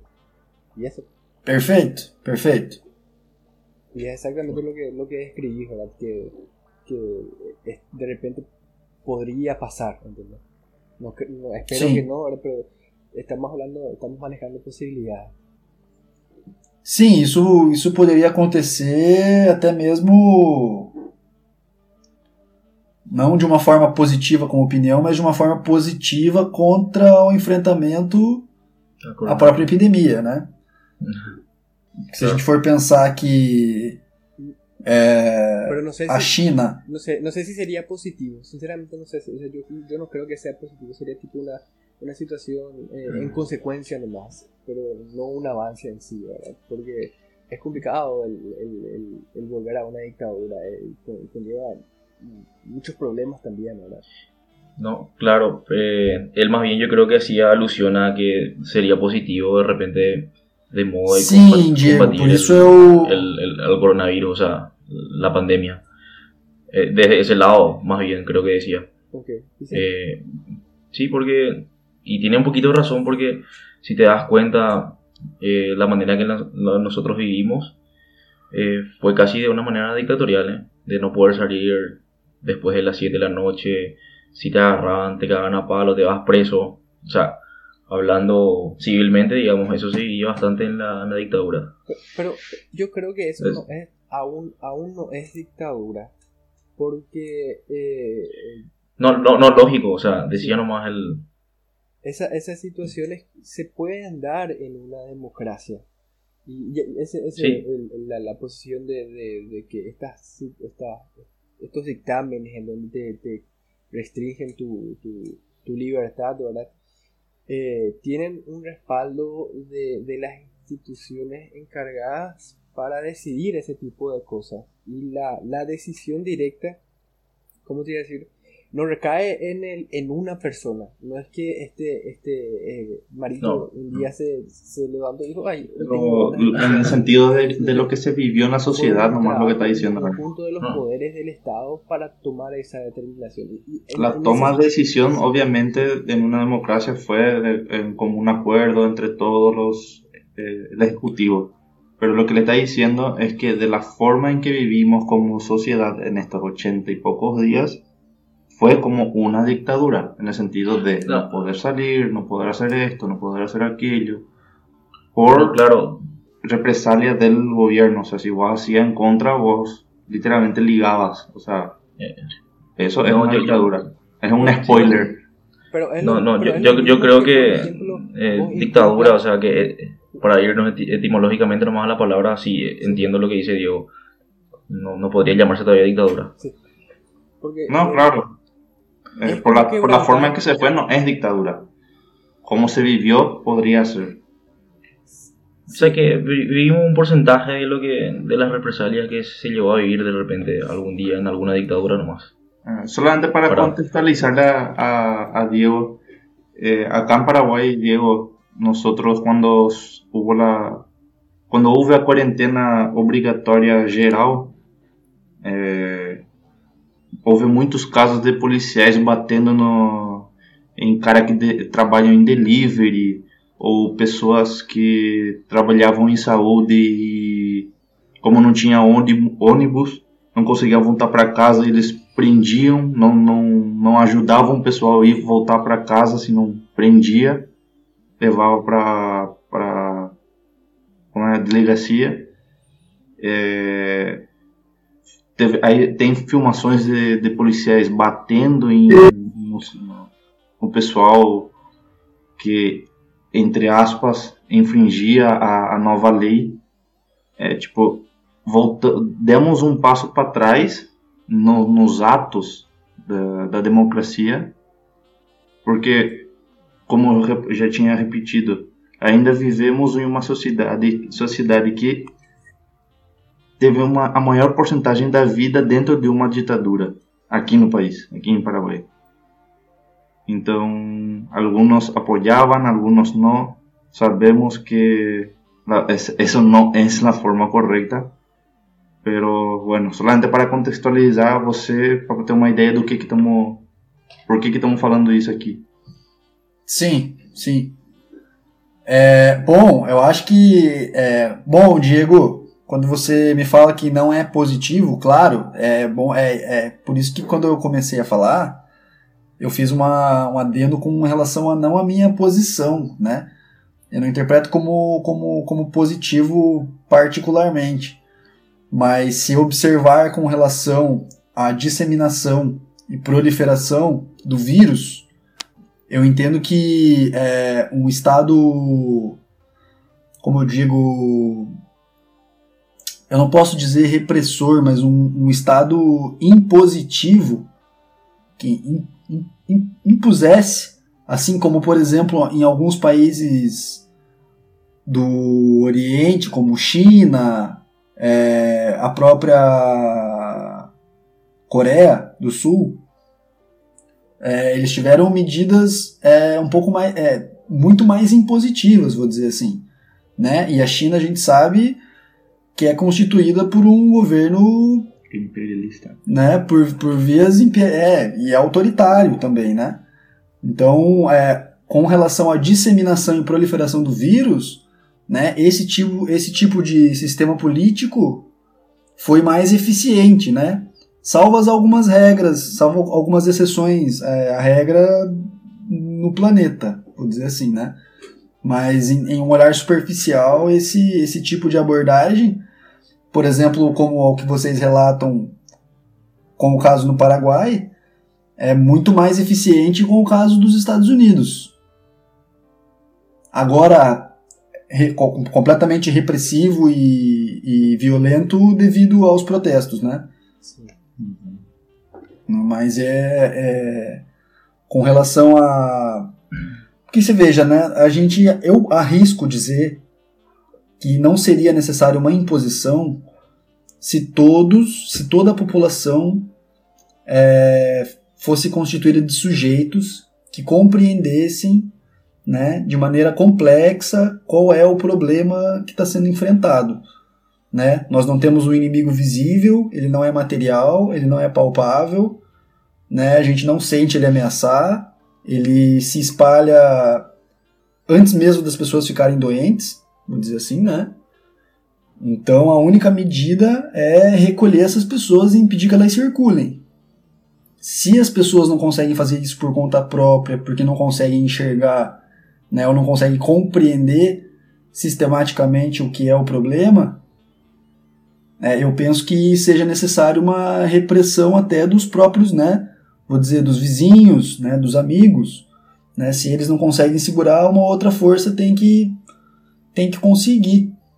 Nesse caso é o Estado, mas com ressalvas. Eu não sei se é, o que define o Estado por repressor ou impositivo no sentido de conter as pessoas. esas- Sí, sí. Eh, no, yo, yo caminé nomás por, el, por la cornisa de, de que me atenúen como zurdo por un, por un ratito, creo.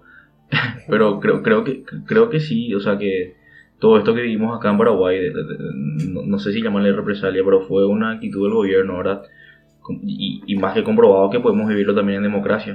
Sí. Y, Pablo, Sí, É, eu pensei aqui que talvez o acontecido do Paraguai foi uma, uma, uma repressão não organizada. Uma repressão com defeitos na organização e gestão, talvez. Poderia? Y, y sí, yo, yo creo que sí, yo creo que siempre esas son las fallas del sistema, digamos, que, que nosotros tenemos, que es la de, no sé, no vas a poder controlar, eh, por ejemplo, el sistema policial y, y los individuos como, como oficiales y, su- y sus actuares. Ahí empezaron a aparecer videos en, en, en el cual se, se burlaban de, personas y les mandaban a hacer ejercicio, le filmaban. eh, cosas ab- ab- absurdas ya, o sea que yo creo que ya llegamos a cruzar el, el otro lado, ¿verdad? A eso nomás. Y sí, tenés razón en lo que decís, Diego, es más bien el, esos pequeños fallos. Pero, pero, pero yo, yo agradezco, por ejemplo, el, gerencia- el gerenciamiento que, que, que el gobierno logró realizar aquí en Paraguay, ¿verdad? Por eso tenemos 11 muertos nomás y no, no estamos hablando de otra cosa. É, quando eu estava falando para vocês aqui, me ocorreu, né? Eu pensei aqui que ao mesmo tempo que, bom, salva toda a desorganização, a incapacidade de, de gestão. Vou falar de todos os países com relação ao próprio à própria disseminação do vírus, né? É, ao mesmo tempo que o governo oferece medidas negativas de restrição de liberdade, é, o governo também deva cumprir com é, cumprir com possibilitar essa, essa reclusão do indivíduo ou do coletivo, né? Possibilitar meios para que se isole, né? Porque realmente muitas pessoas não têm como se isolar.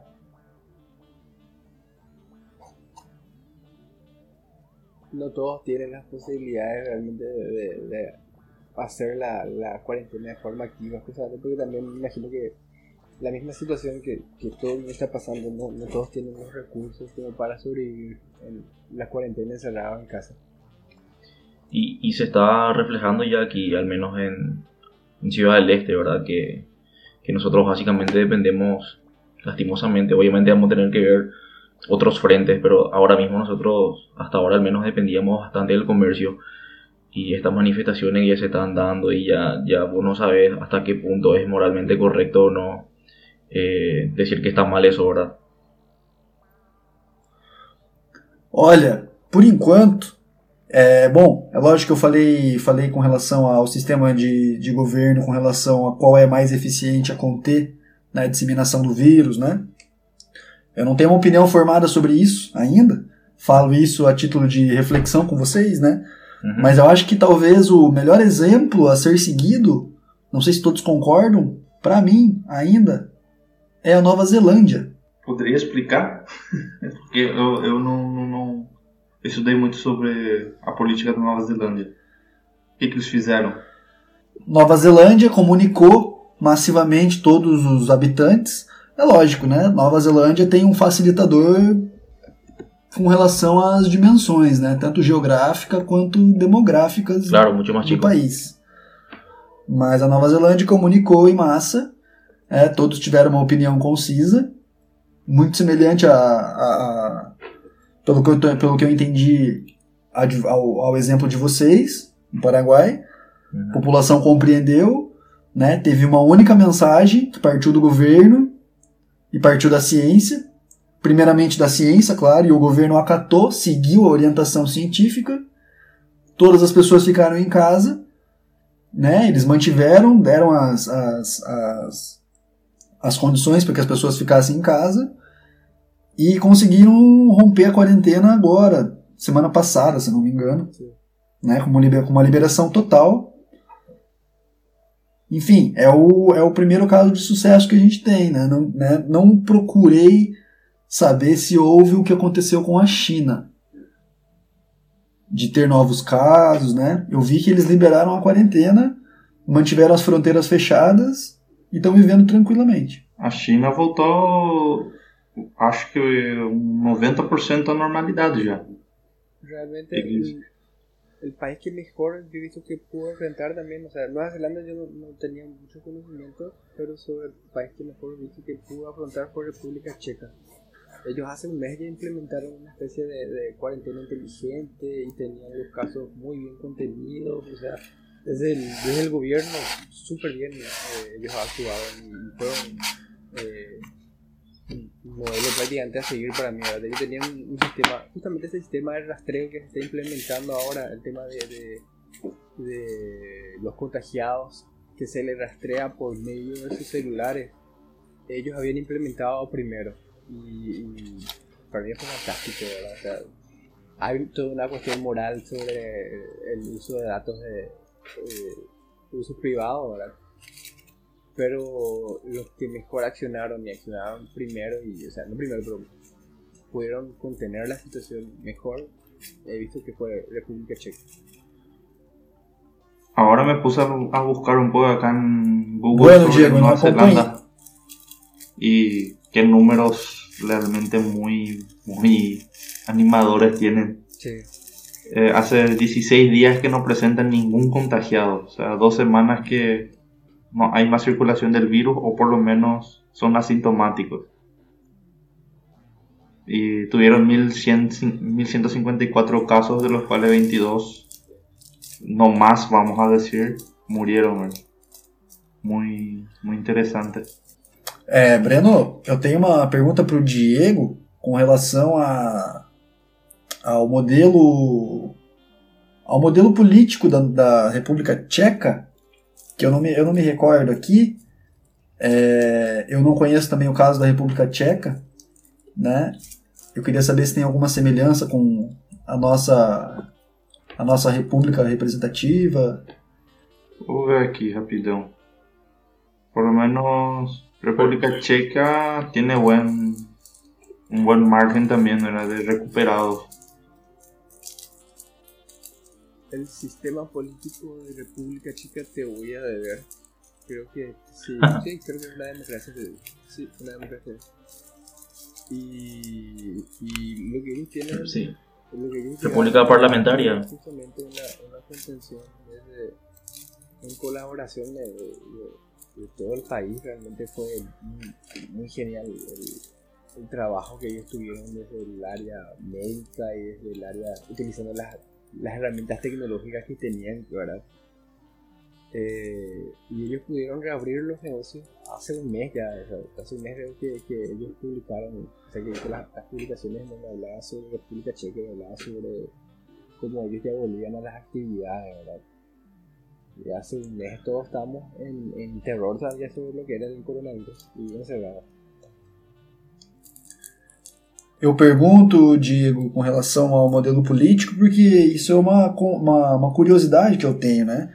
A gente faz esse, esse exercício de reflexão constante, né, sobre qual seria o melhor modelo político ideológico para lidar com uma, com uma pandemia, né? Tanto mais branda ou talvez como uma futura mais severa, quem sabe, né? Tomara que não, claro, mas Sabemos que existem evidências para que isso aconteça, tanto que existem tantos centros de estudo, né? Es parlamentaria, digo. Sí, dice, eh, es, de- es una democracia parlamentaria, exactamente. Sí. Sí, eh, yo creo Bueno, mas é, ela é democrática, né? Vou dizer assim. Sí, sí. Sim. No, yo, yo creo que más allá de, de qué sistema político podría ayudar para estos casos, yo creo que como humanidad, hablando a nivel global, ya, ya, ya, ya sabemos, y estos estudios, por ejemplo, de que algún día llegaría una pandemia, eh, se dieron como hace 10 años ya. Y yo creo que más bien ser menos vulnerables a todo esto sería, como, como humanidad, digo, tener algo de contención eh, similares a lo que estamos viviendo hoy en día, pero con, con mayor eficacia, ¿verdad? Eh, yo creo que va a ser el futuro.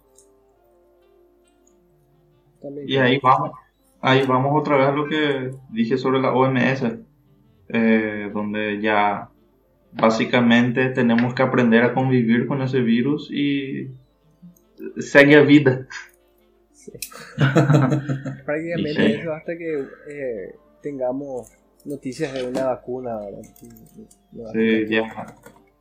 Literalmente se, se convirtió en algo ya cotidiano y no queda más otra que aprender a cuidarnos y a cuidar a los demás y sobrevivir. Sobre, eh, sobrevivir la ley del más fuerte.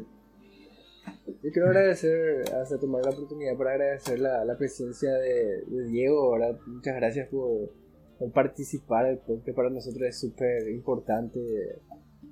Este es el, el segundo podcast prácticamente que, que vamos a publicar y es, eh, es importante para nosotros y te agradecemos muchísimo que tu apertura y el que el poder recibirte, ¿verdad? Yo, yo, yo también, o sea, muchas gracias Diego realmente por, por darnos este panorama eh, que, que se vivió en Brasil y en cierto grado es un poquito triste, ¿no? Porque una potencia mundial como la que es Brasil eh, creo que tuvo la oportunidad de combatir de otra manera. Lastimosamente, eh, ahí notamos qué tan importantes son las autoridades que elegimos, ¿verdad? Y nada, muchas gracias por, por haber participado con todo esto. Te esperamos en una próxima, obviamente. Diego, nas minhas palavras, faço as palavras deles as minhas. É, muitas graças, muito obrigado por por apoiar, primeiramente por nos apoiar, né? É, ter aceitado e ter feito um pouco de espaço na tua agenda que deve estar lotada por, por tanto trabalho e ficar em casa. E sem mais, muito obrigado por, por, por tudo e você é nosso convidado para qualquer outro, outro dia, outro tema, porque aqui, como, como o nome diz, o, a Odisseia Cognitiva é diária, então vamos continuar viajando nesse, nesse desenvolvimento cognitivo. Imagina, Breno. Eu que agradeço, Breno, Diego, Pablo. Nossa, agradeço muito. É... Mais uma vez, parabéns pela iniciativa de vocês. Excelente. Quisera nós termos alguns exemplos como os de vocês aqui. Temos alguns, assim, mas em termos locais são muito pequenos. É... Me põe à disposição para conversar sempre que vocês acharem legal bater um papo, eu topo, com certeza. Né? Agradeço mais uma vez esse espaço de, de evasão, de poder falar com palavras auditivas, não, não digitadas, né? É, e, poxa, pessoal, desculpa minha conexão que não é muito boa, a gente teve alguns problemas, né? Tanto de entendimento quanto de, de, de algum enrosco aqui de não ouvir uma coisa ou outra, tá? Mas é, pessoal, muito, muito, muito obrigado. Agradeço muito. Prazerzão Não. conversar com vocês. Ahí, discul disculpame por mi español muy cerrado. Demasiado, demasiado disfruté la, la experiencia de, de hablar contigo, así que realmente es algo que se debería repetir otra vez. Bueno, No. oyentes, queridísimos oyentes, muchísimas gracias por haber aguantado, aguantadonos, como se diga, ¿verdad? Estas pequeñas horitas y ojalá que todos tomemos una buena decisión en el, para nuestro futuro, tanto como paraguayos, brasileros, todos.